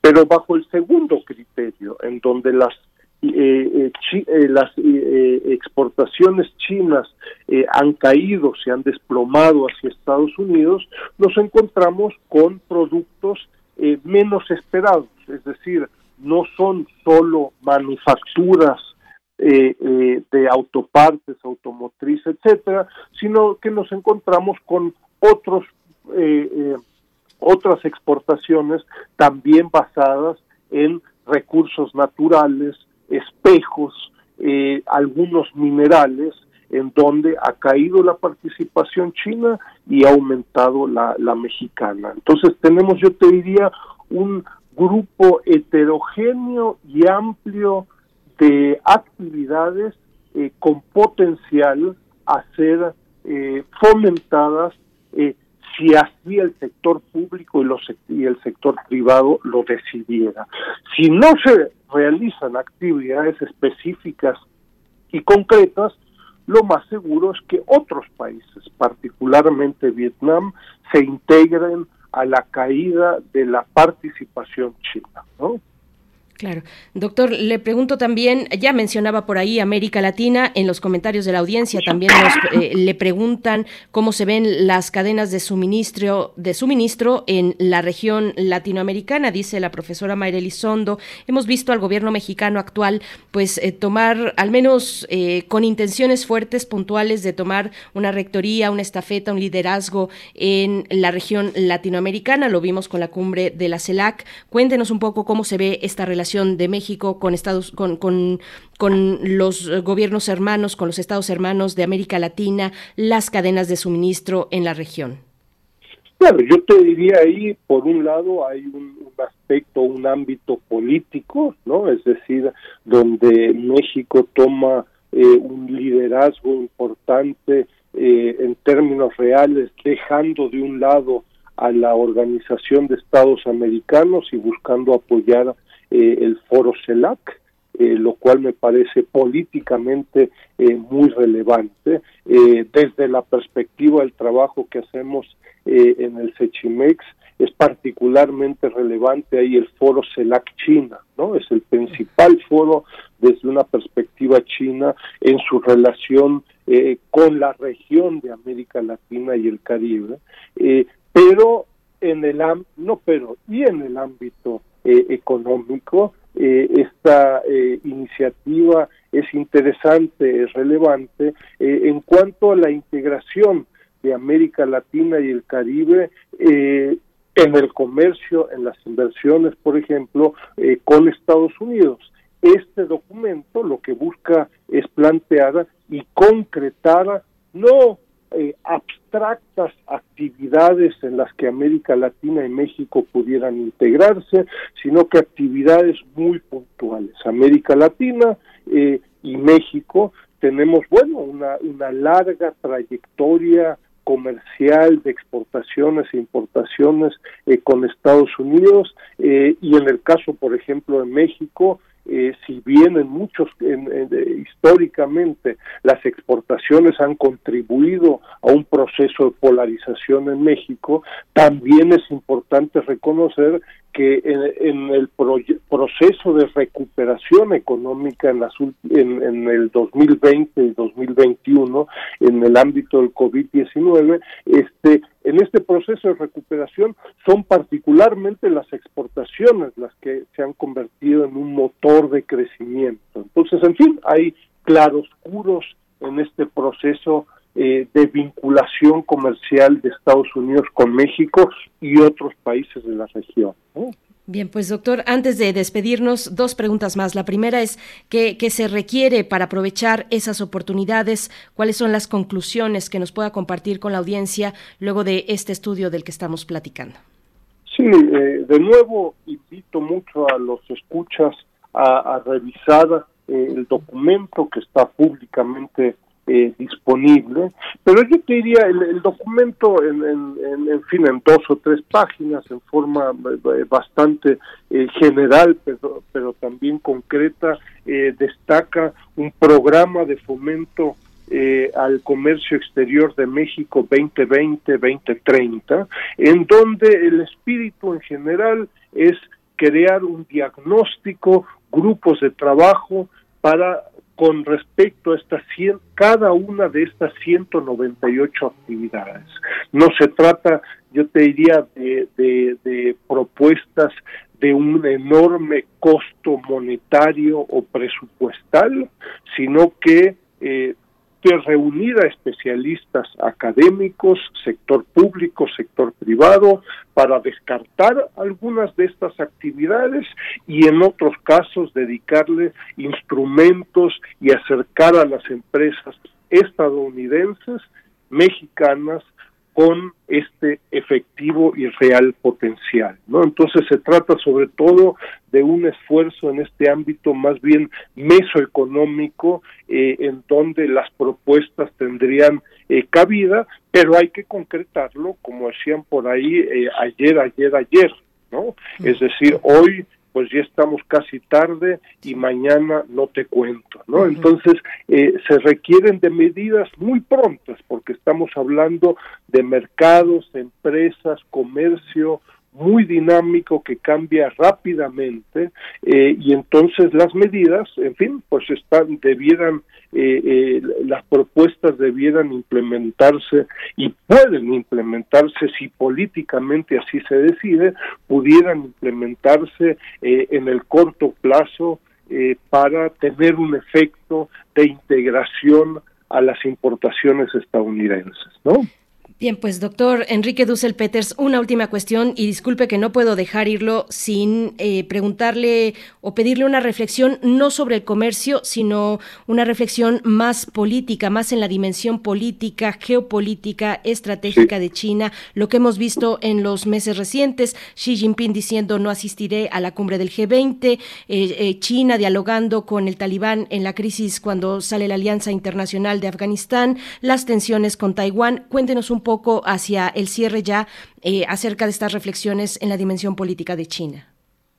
Bueno, estamos viviendo a una República Popular China muy diferente a la de hace un par de décadas, yo incluso te diría de hace cinco años. ¿no? Eh, el presidente Xi Jinping es un mandatario claramente ya con un discurso orientado eh, hacia el mundo, ¿no? Eh, y en donde China está aprendiendo.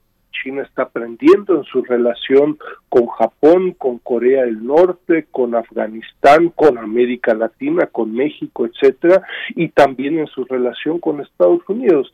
Yo me temo, con base en los estudios que hemos venido haciendo muy puntuales, pero también desde una perspectiva geoestratégica, de que tendremos que aprender a seguir conviviendo en el mediano y largo plazo ante crecientes tensiones entre China y Estados Unidos. Estados Unidos hoy en día ha encontrado a un peso pesado de su tamaño, de su estatura, eh, eh, y entonces eh, la competencia entre estos dos países será muy dura en todos los ámbitos, político, cultural, financiamiento, comercio, y espero que no, pero me temo que también en terceros países y directamente incluso en el ámbito militar.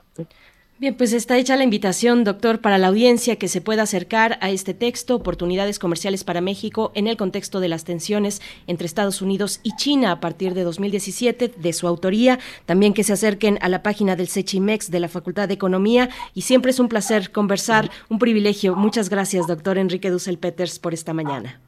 Un querido abrazo y muchas gracias. Buen día. Hasta pronto. Muy buen día, pues ahí está el doctor Enrique Dussel eh, hablando de las oportunidades de México entre este momento de tensión entre Estados Unidos y China, dos grandes del comercio mundial que se disputan, pues eso, el eh, privilegio de ser quien dirija y, sea la entidad rectora del comercio planetario. Pues vamos, vamos a hacer una pausa musical. Son las 9 con 45 minutos. Esto está a cargo de Senia Rubinos, eh, una cantante y compositora muy multi-instrumentalista norteamericana estadounidense. Eh, lo que vamos a escuchar se titula Lonely Lover.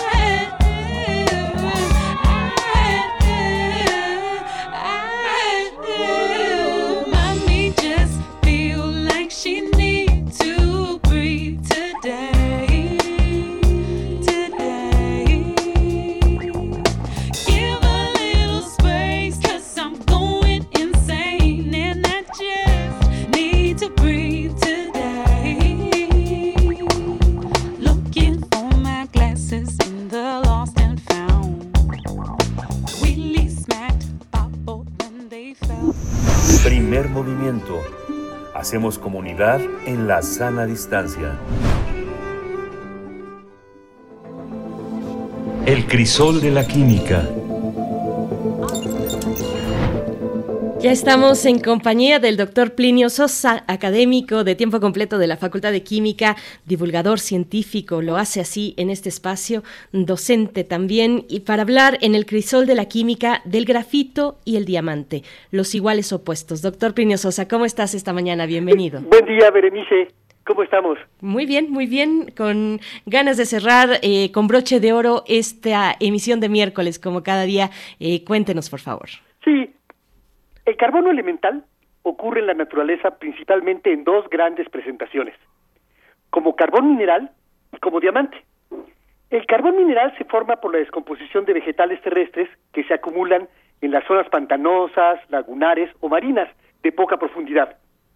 Poco a poco, las bacterias anaerobias presentes van transformando lentamente todas esas sustancias orgánicas en carbono, el carbón mineral, por lo tanto, en la mayoría de los casos no es solo carbono, sino una mezcla que contiene otras sustancias, agua, compuestos de azufre, compuestos de nitrógeno, etcétera. Las principales categorías de carbón se basan en el porcentaje de carbono que contienen, el cual a su vez depende de la evolución geológica y biológica que ha experimentado. Van desde la turba, con tan solo 50-55% de carbono, pasando por lignito, hulla y antracita, hasta llegar al grafito, que este sí es 100% carbono.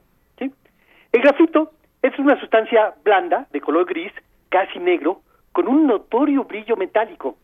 A pesar de que el carbono es un no metal, el grafito es un muy buen conductor de la electricidad. A escala nanoscópica o, o subnanoscópica incluso, el grafito está formado por varias láminas apiladas unas sobre otras. Cada lámina tiene una estructura como la de un panal de abejas, es decir, un conjunto de hexágonos perfectamente regulares que comparten aristas unos con otros. Los carbonos se encuentran en los vértices de los hexágonos y las aristas son los enlaces que hay entre los carbonos. Los átomos de carbono tienen cuatro electrones disponibles para formar enlaces, pero en la estructura del panal, si ustedes la recuerdan un poquito, este, que es la que tiene el grafito, cada carbono está unido únicamente a otros tres a otros tres carbonos, ¿sí? Que no están formando, eh, perdón, o sea que a cada carbono le sobra un electrón. Esos electrones que no están formando ningún enlace se pueden mover a lo largo y ancho de toda la capa de hexagonitos, ¿no? de los hexágonos. Eh, por eso el grafito es capaz de conducir la electricidad, por esos electrones que están deslocalizados de alguna manera. Es relativamente fácil exfoliar el grafito. De hecho, separar una capa da lugar a la obtención de otra presentación del carbono, el grafeno. Se podría decir que el grafito está constituido por láminas de grafeno superpuestas. O sea, cada lámina es grafeno. El grafito se utiliza desde hace mucho para fabricar la mina de los lápices. De hecho, el científico alemán Abraham Gottlob Werner fue quien en 1789 lo bautizó como grafito, del griego grafein, que significa escribir. Debido a su conductividad eléctrica y a su resistencia química, los electrodos de grafito son los más utilizados en el área de la electroquímica. El diamante, el diamante en cambio, a pesar de que también está hecho de puros átomos de carbono, es un sólido transparente, incoloro, sumamente duro y con una enorme conductividad térmica. Todo lo contrario, pues, ¿no? De, de, hecho, no hay en la naturaleza otro material que sea más duro ni que conduzca mejor el calor que el diamante. La gran dureza del diamante en relación con otros materiales se conoce desde la antigüedad y es la fuente de su nombre. Diamante se deriva del griego adamas, que significa inalterable, irrompible. Pero la característica principal de los diamantes es, sin lugar a dudas, su capacidad para dispersar la luz blanca en los colores del arco iris. Todas estas propiedades derivan de su estructura a escala nanoscópica. Se trata de una red tridimensional en la que cada carbono está en el centro de un tetraedro unido a otros cuatro carbonos, cada uno de ellos ocupando los vértices de dicho tetraedro. En este arreglo, la disposición de los átomos de carbono es extremadamente rígida, de ahí su dureza. Se forman planos a las distancias y ángulos adecuados para que se difracte la luz, de ahí su brillo y su fuego. No hay electrones sueltos, de ahí que no sea un gran conductor de la electricidad. Los diamantes no muestran toda su belleza como piedras en bruto. Deben cortarse y pulirse para exhibir su fuego y brillo característicos. El proceso de convertir un diamante en bruto en una piedra preciosa pulida es tanto un arte como una ciencia.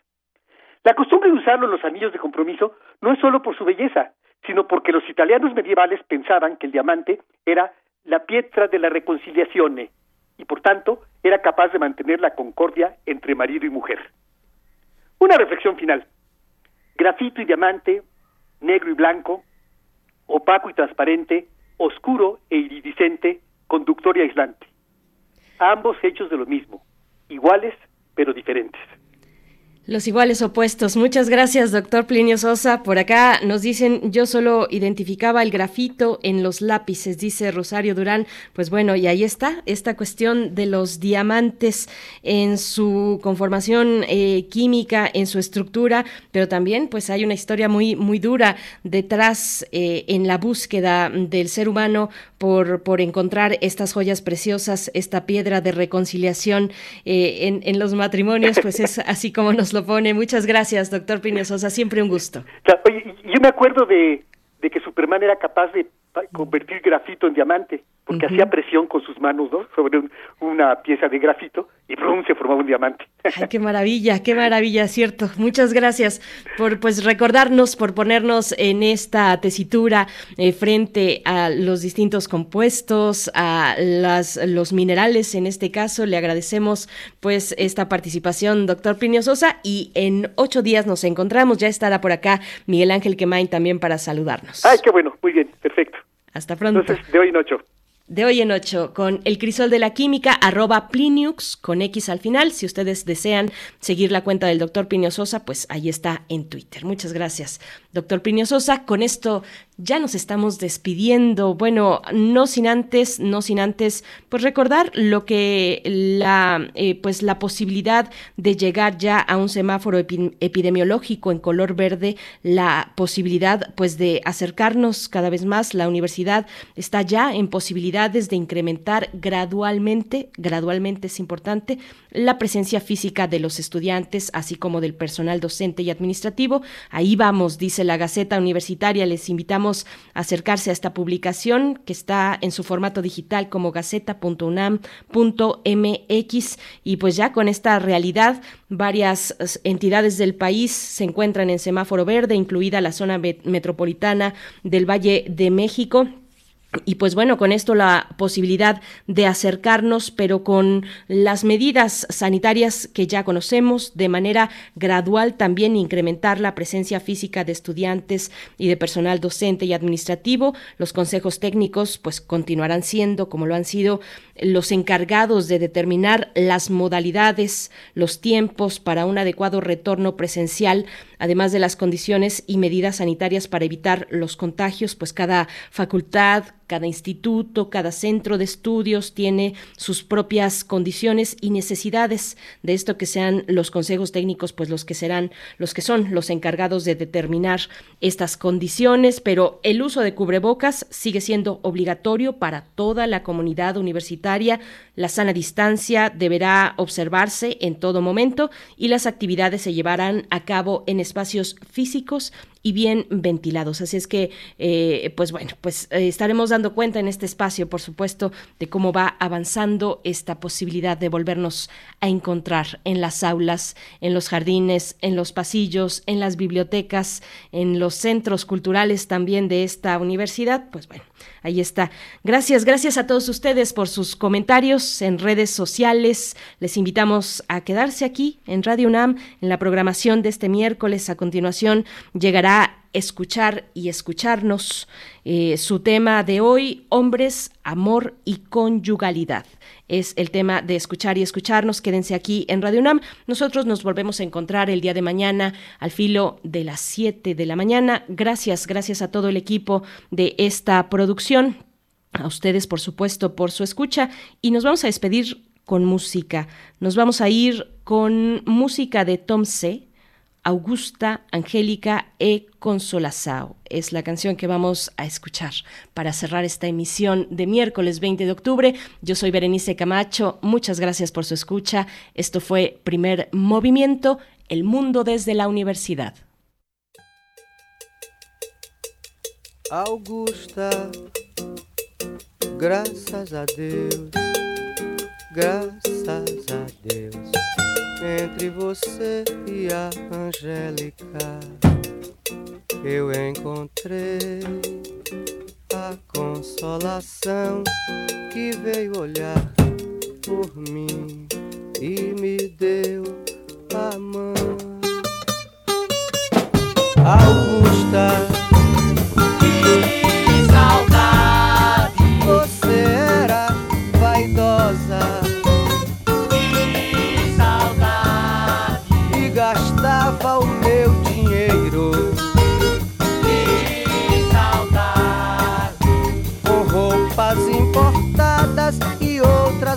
bobagens, Angélica. Que maldade! Você sempre me deu bolo. Que maldade! E até andava com a roupa. Que maldade! Cheirando a consultório médico, Angélica Augusta. Graças a Deus você e a Angélica eu encontrei a consolação que veio olhar por mim e me deu a mão. Quando eu vi que o largo dos aflitos não era bastante largo pra caber minha aflição. Laia, laia. Eu fui morar na estação da luz, porque estava tudo escuro dentro do meu coração. Eu fui morar. Eu fui morar Radio UNAM presentó Primer Movimiento, El Mundo desde la Universidad, con Berenice Camacho y Miguel Ángel Quemain en la conducción, Frida Saldívar y Violeta Berber, producción, Antonio Quijano y Patricia Zavala, Noticias. Miriam Trejo y Rodrigo Mota, coordinadores e invitados. Tamara Quirós, redes sociales. Arturo González y Socorro Montes, operación técnica. Servicio social, Cecilia Esquivel y Roberto Rebollo. Locución, Tessa Uribe y Juan Stack. Quédate en sintonía con Radio UNAM. Experiencia sonora.